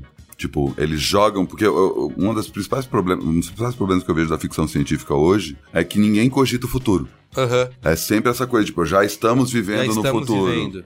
Sabe, ele realmente joga um horizonte, porque, tipo, você vai parar pra pensar, a gente cresceu nos anos 80, 90, tinha toda uma coisa de, ah, em 2019 é o Isso. ano do Blade Runner, no Aham, ano 2000 isso, vai é. acontecer É. alguma coisa. E hoje a gente não tem, quais Não são os tem. anos de referência? Eu acho que o fato de chamar é, Blade Runner 2049 é muito isso, assim, ah, vamos jogar pro futuro mesmo. Não é um futuro parecido com o futuro atual. Não, não Com- é. com- não, tem muitos temas ali que tem a ver com o que a gente tá vivendo hoje, mas continua sendo, assim, é, é, é como a tecnologia fez a sociedade se transformar em algo decadente, né? Não sei se, se exatamente... Aí vai ter, sei lá, quem é mais pessimista otimista pode ver de maneiras diferentes, mas ele continua nessa mesma aura, ele até tem essa mistura de que esse futuro, nessa sociedade do futuro, é construída sobre o- as ruínas do atual. Então tem muitas coisas mais antigas, sabe? Não é um futuro limpinho, sabe? Você vê, sei lá, no escritório lá da, da polícia de Los Angeles, Angeles. Tem aparelhos que parecem telefones e monitores de tubo, né? Eles têm um futuro, mas ao mesmo tempo misturado com Como era no original. como era no também. original, Uhum, exatamente. entendi. então, eu acho que ele faz muito isso. E assim, o que eu queria dar de complemento, que me ajudou bastante, né? Obviamente, além de reassistir o filme original, antes de você assistir o novo. Qual é o filme original, né? Porque aí tem isso. Qual versão que vai? É, qual é a original? É, a que eu reassisti é a do diretor, né? A de 91. É, isso, é. é o... Que, aliás, eu, eu reassisti ontem. E, cara, se alguém exibir o Blade Runner pra algum desavisado não falar que é um filme de 82, falar que é um filme de hoje, o cara sai de. Acredita, né? Acredita muito, Foda cara. É perfeito, assim, tipo, tudo. Ele não envelheceu nada, sabe? Eu acho. Eu assisto, reassisto muitos filmes antigos e falo, puta, envelheceu aqui, você consegue ver que tem um. Esse não, assim, você mostrar pro seu filho, falar, olha, esse filme aqui é novo, acabou de sair. Ele vai, ele compra a ideia. Demais. E uma coisa que, além de reassistir, uma coisa que ajudou muito é você assistir os três curtas que foram lançados, que funcionam como prelúdio aí ao filme. Tá até no B9, que se procurar por Blade Runner lá você vai achar. Que o Denis Villeneuve conversou lá com o Luke Scott, né, que é o filho do Ridley, pra dirigir dois curtas-metragens. Um é o 2036 Nexus Down, e o outro é o 2048 Nowhere to Run. Então você vê, os anos dão. Esse 2048 é um ano antes, né, do, filme, do novo filme, e o 2036, aí uma década e pouquinho antes, é que, tem situações ali que. E aí tem o um outro curta que é dirigido pelo. Como é o nome dele? O cara do. Do Cowboy Bebop, é o Shinichiro Watanabe Demais. que é um anime, que é o Blackout 2022, que tem toda aquela aura, né, de Animatrix. Eu lembro que adorei Animatrix Nossa. quando foi animal, né? É incrível. Animatrix. Matrix vai voltar, hein? Ah, é? Vai Tem essa? Ah, não, tá rolando boato Ah, já. vão mexer nisso. Mexe com quem tá quieto, né? e, aí, e esse daí, que é o Blackout 2022, que eu acho que é o mais importante dos três, apesar dos outros também terem coisas, elementos importantes, mas é porque ele é diretamente ligado a situações que são mencionadas no filme, né? Ele fala, ah, aconteceu tal coisa. Quem não assistiu o anime, talvez, ou os, os outros curtas, vai entender, porque obviamente o filme funciona sozinho, mas quem assistiu, ah, eu vi cenas, né? Eles contam como isso aconteceu, então acho legal, é um bom complemento de você assistir antes. Tá, tá tudo no YouTube, tem um tem 5 minutos, outro tem 7. Acho que o anime é um pouquinho maior, tem uns 15 minutos. Tá tudo no YouTube pra assistir, E você procura não precisa ver em nenhuma ordem. Tanto faz. Tanto faz, é. Eu assisti na ordem de lançamento aí, que foi nessa ordem que eu te falei. Tem o 2036, o 2048 e por último o 2022. Mas pode assistir em qualquer ordem, que são coisas separadas. Legal. Então acho que é legal, é um bom complemento pra quem quiser assistir. Esses três curtas, procura no B9 por Blade Runner, que você acha todo, tem um post com os três aí, tá bom? Boa. Matias e Gino, vocês Eu, dois aí. Vamos lá. Primeiro, já que a gente ficou uma hora e quarenta falando sobre música, Hum. eu vou falar sobre outra coisa. Só depois eu vou voltar pra música. Falando de Blade Runner, o jogo que conquistou meu coração nas últimas semanas e que tem um tiquinho assim de Carimbó um tiquinho assim de Blade Runner é Destiny 2. Ah, você tá nessa. Destiny 2 foi o jogo que finalmente me evangelizou para os jogos de tiro em primeira pessoa. Eu sempre odiei, Ah, é? sempre achei Não sabia disso. Coisa de criança. Sempre achei chato, cara. Nunca, nunca me pegou porque o que eu gosto é a história. Então, você coloca, sei lá, Full Throttle e CS 42.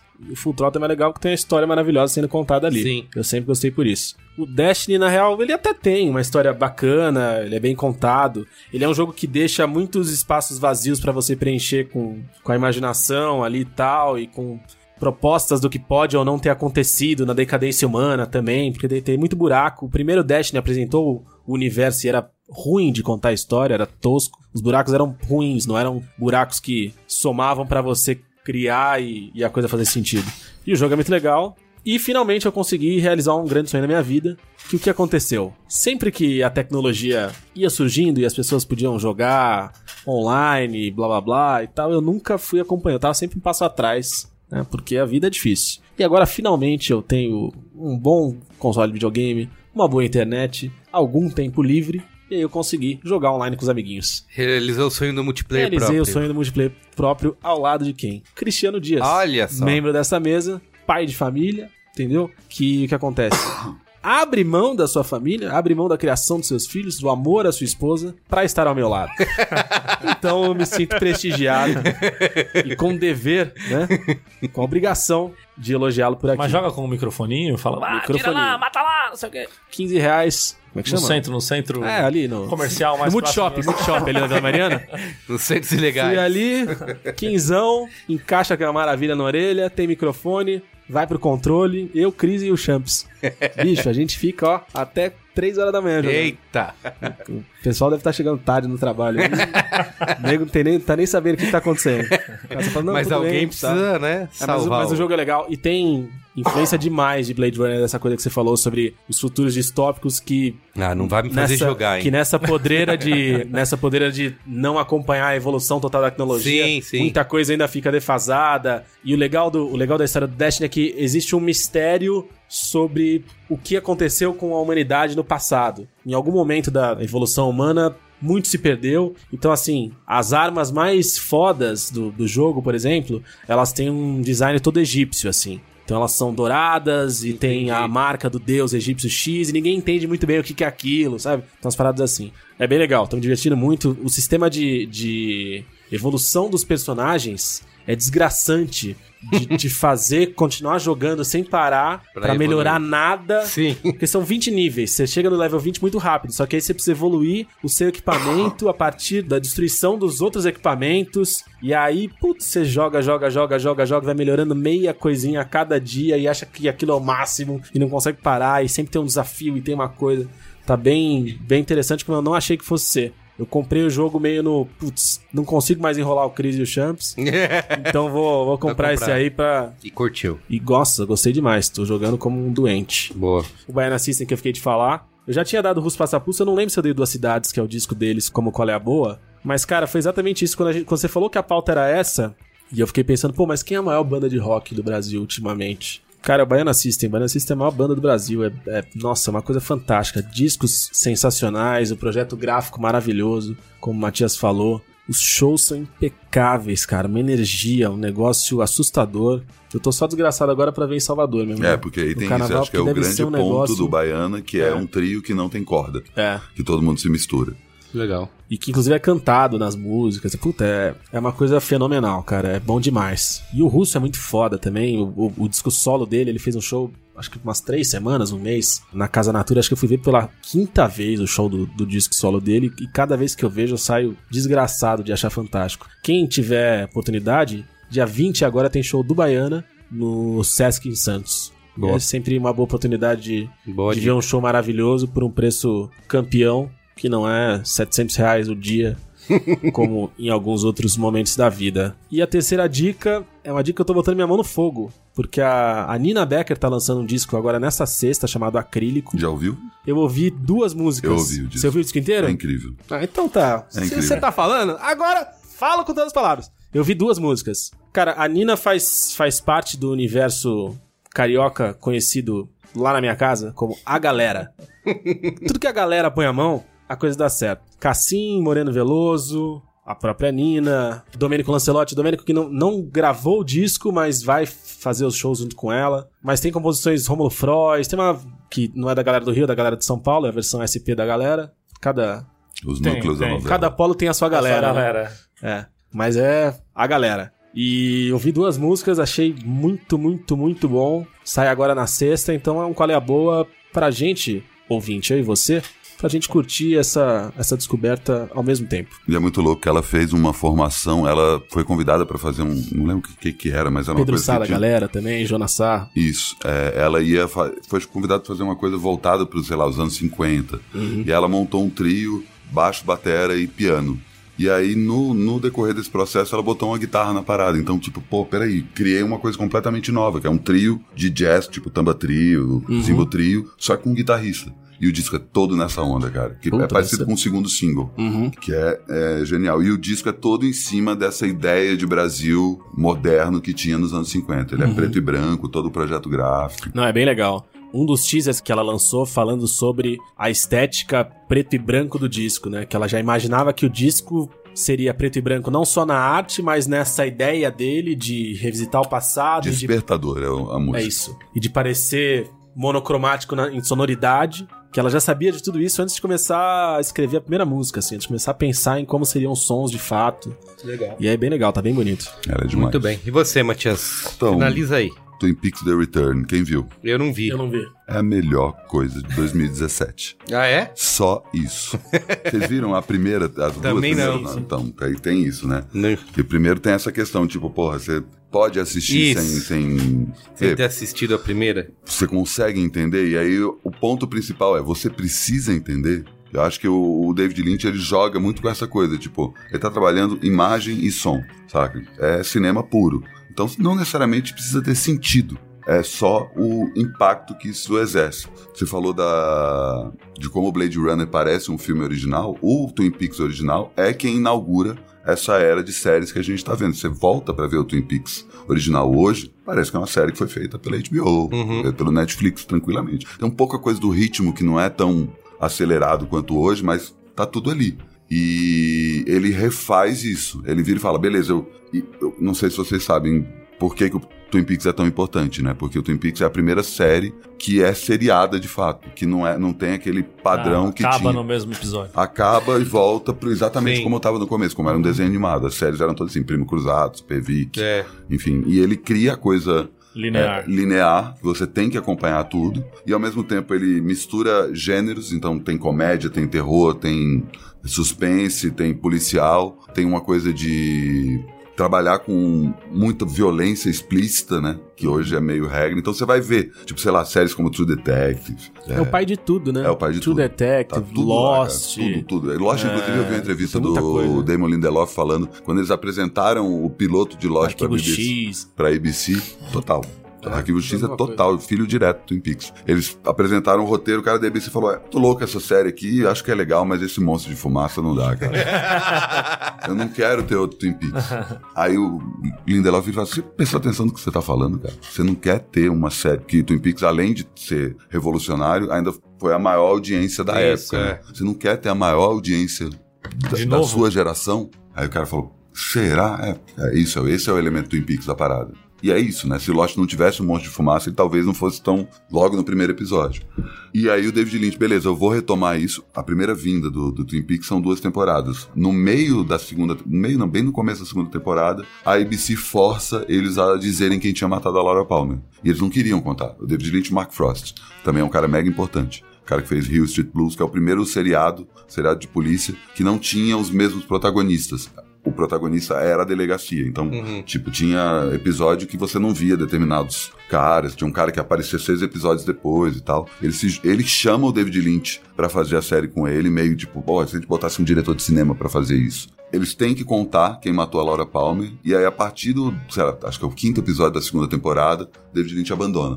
E aí, o final da segunda temporada é bem ruim. Bem, tipo, tem umas coisas legais, mas no geral não. É, eu ouvi dizer que é bem. só que ele volta pro, pro último episódio da segunda temporada. E no último episódio da segunda temporada, a Laura Palmer aparece falando: Nos vemos em 25 anos. E aí, 25 anos Ah, depois, caralho. acontece isso. E aí, o cara, beleza, eu vou fazer a série de novo. Então eu vou mudar a história da televisão de novo. E aí ele começa, cara. Primeiro que tem uma coisa. A, a série não chama Twin Peaks a terceira temporada, sim Twin Peaks The Return. Uhum. Então é muito. O primeiro episódio tem cena em Las Vegas, em uma outra cidade, tem em Nova York, e tipo, uma outra cena em Twin Peaks. Você fala, porra.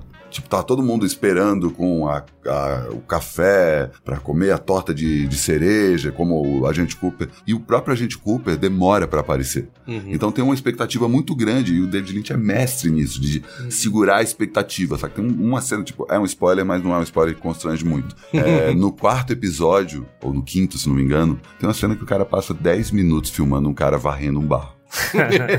varrendo um bar e acaba, pronto. Tipo, não aconteceu nada. E, tipo, e ele vai trabalhando com isso meio no limite pra saber que hora que você vai desistir. Sim. Mas você fala assim, cara. e, e aí ele faz isso com a cena que o assassino pode chegar, a cena em que o beijo pode rolar. Ele fica o tempo todo segurando ali. Você vai, vai, vai, vai, vai. Não, cara, se demorar mais um segundo, Eu vou parar. E aí acontece um negócio logo quando você acha que você vai desistir. Mas se vocês querem ser convencidos, e aí não só vocês presentes, mas os ouvintes também. Tipo, nunca vi Twin Peaks, não quero ver, acho uma bobagem. pula direto pro episódio 8. O episódio 8 é um- uma espécie de um prequel da história. Tipo, não tem nada a ver com a história do, do primeiro das primeiras temporadas. Aham. E tem a ver com a história da terceira temporada, mas à medida que você vai vendo.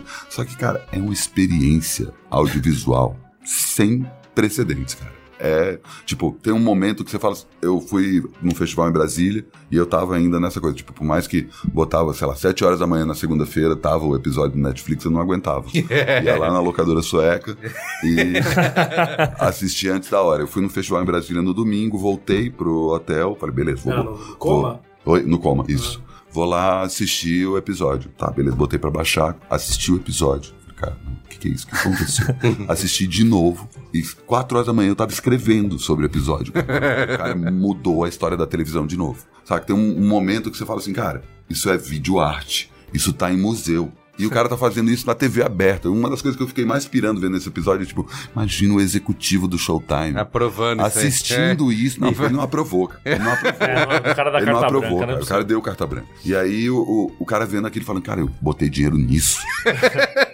cara, é excepcional. É incrível. E, sei lá, chega no final da, da, da temporada e é, você quer entender mesmo, você tem que assistir tudo. E o Twin Peaks, essa temporada, teve uma coisa meio lost da coisa do, dele não jogar todos os episódios de uma vez, de criar a expectativa do público e ir jogando, ah, o que, que pode acontecer e tal. Chega nos dois últimos episódios, cara, São Tipo, 10. são 18. É, o maior, é um filme de 18 horas. É a maior obra do David Lynch. Juntando todos os 18 episódios, é- maior de qualquer. Se juntar todos os filmes do David Lynch. E eu acho que ele colocou meio como o hacking dele. Eu não acho que ele vai dirigir mais nada depois. Ele fez, botou um ponto final na carreira dele, tá lindo. Ele já era o personagem nas primeiras temporadas, ele volta a ser o agente do FBI, que é uma espécie do mentor do agente Cooper.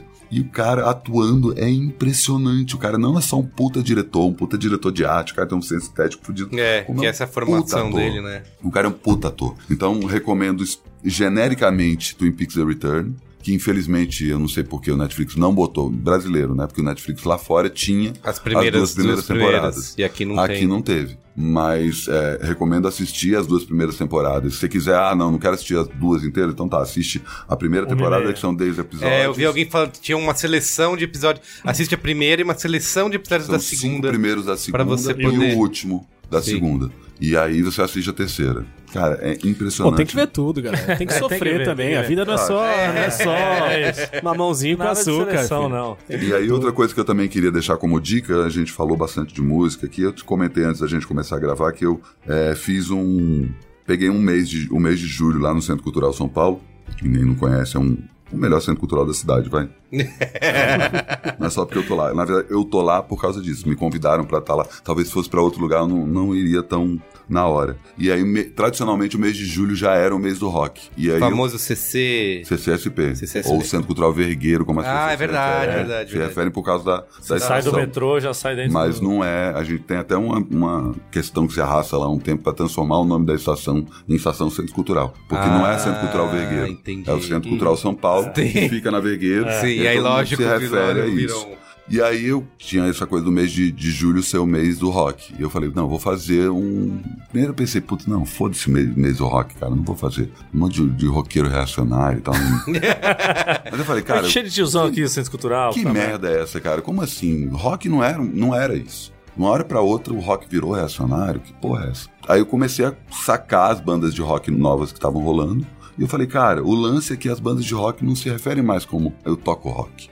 Eu toco metal, eu toco hardcore, eu toco psicodélico. E aí eu consegui juntar um elenco, que aí fica também dicas de bandas pra vocês ouvirem. Eu vou falar bem rapidamente de, de algumas delas. Racta, não sei se vocês já ouviram falar. R-A-K-T-A. São três minas. Uma no, no, no baixo, outra na batera e outra no teclado. É a melhor banda de rock do Brasil hoje. Ponto. É uma banda que não, banda de mina que não tem guitarra. É meio trans espiritual, meio kraut rock, meio pós-punk. É incrível. Elas dizem que elas fazem punk. É isso, ah, punk rock.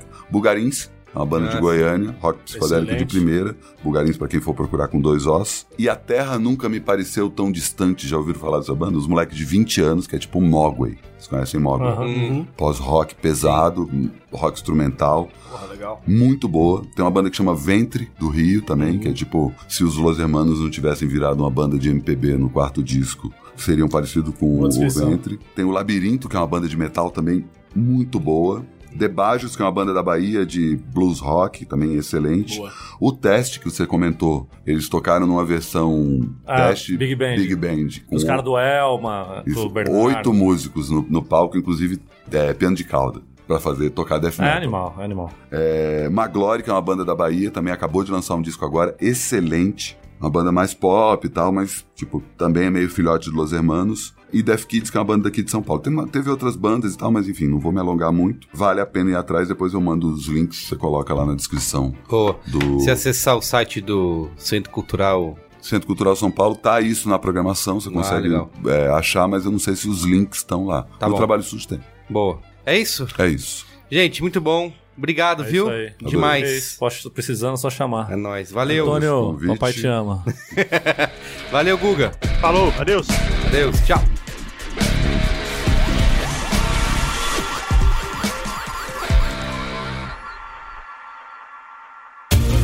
Este podcast foi editado por Caio Corraine.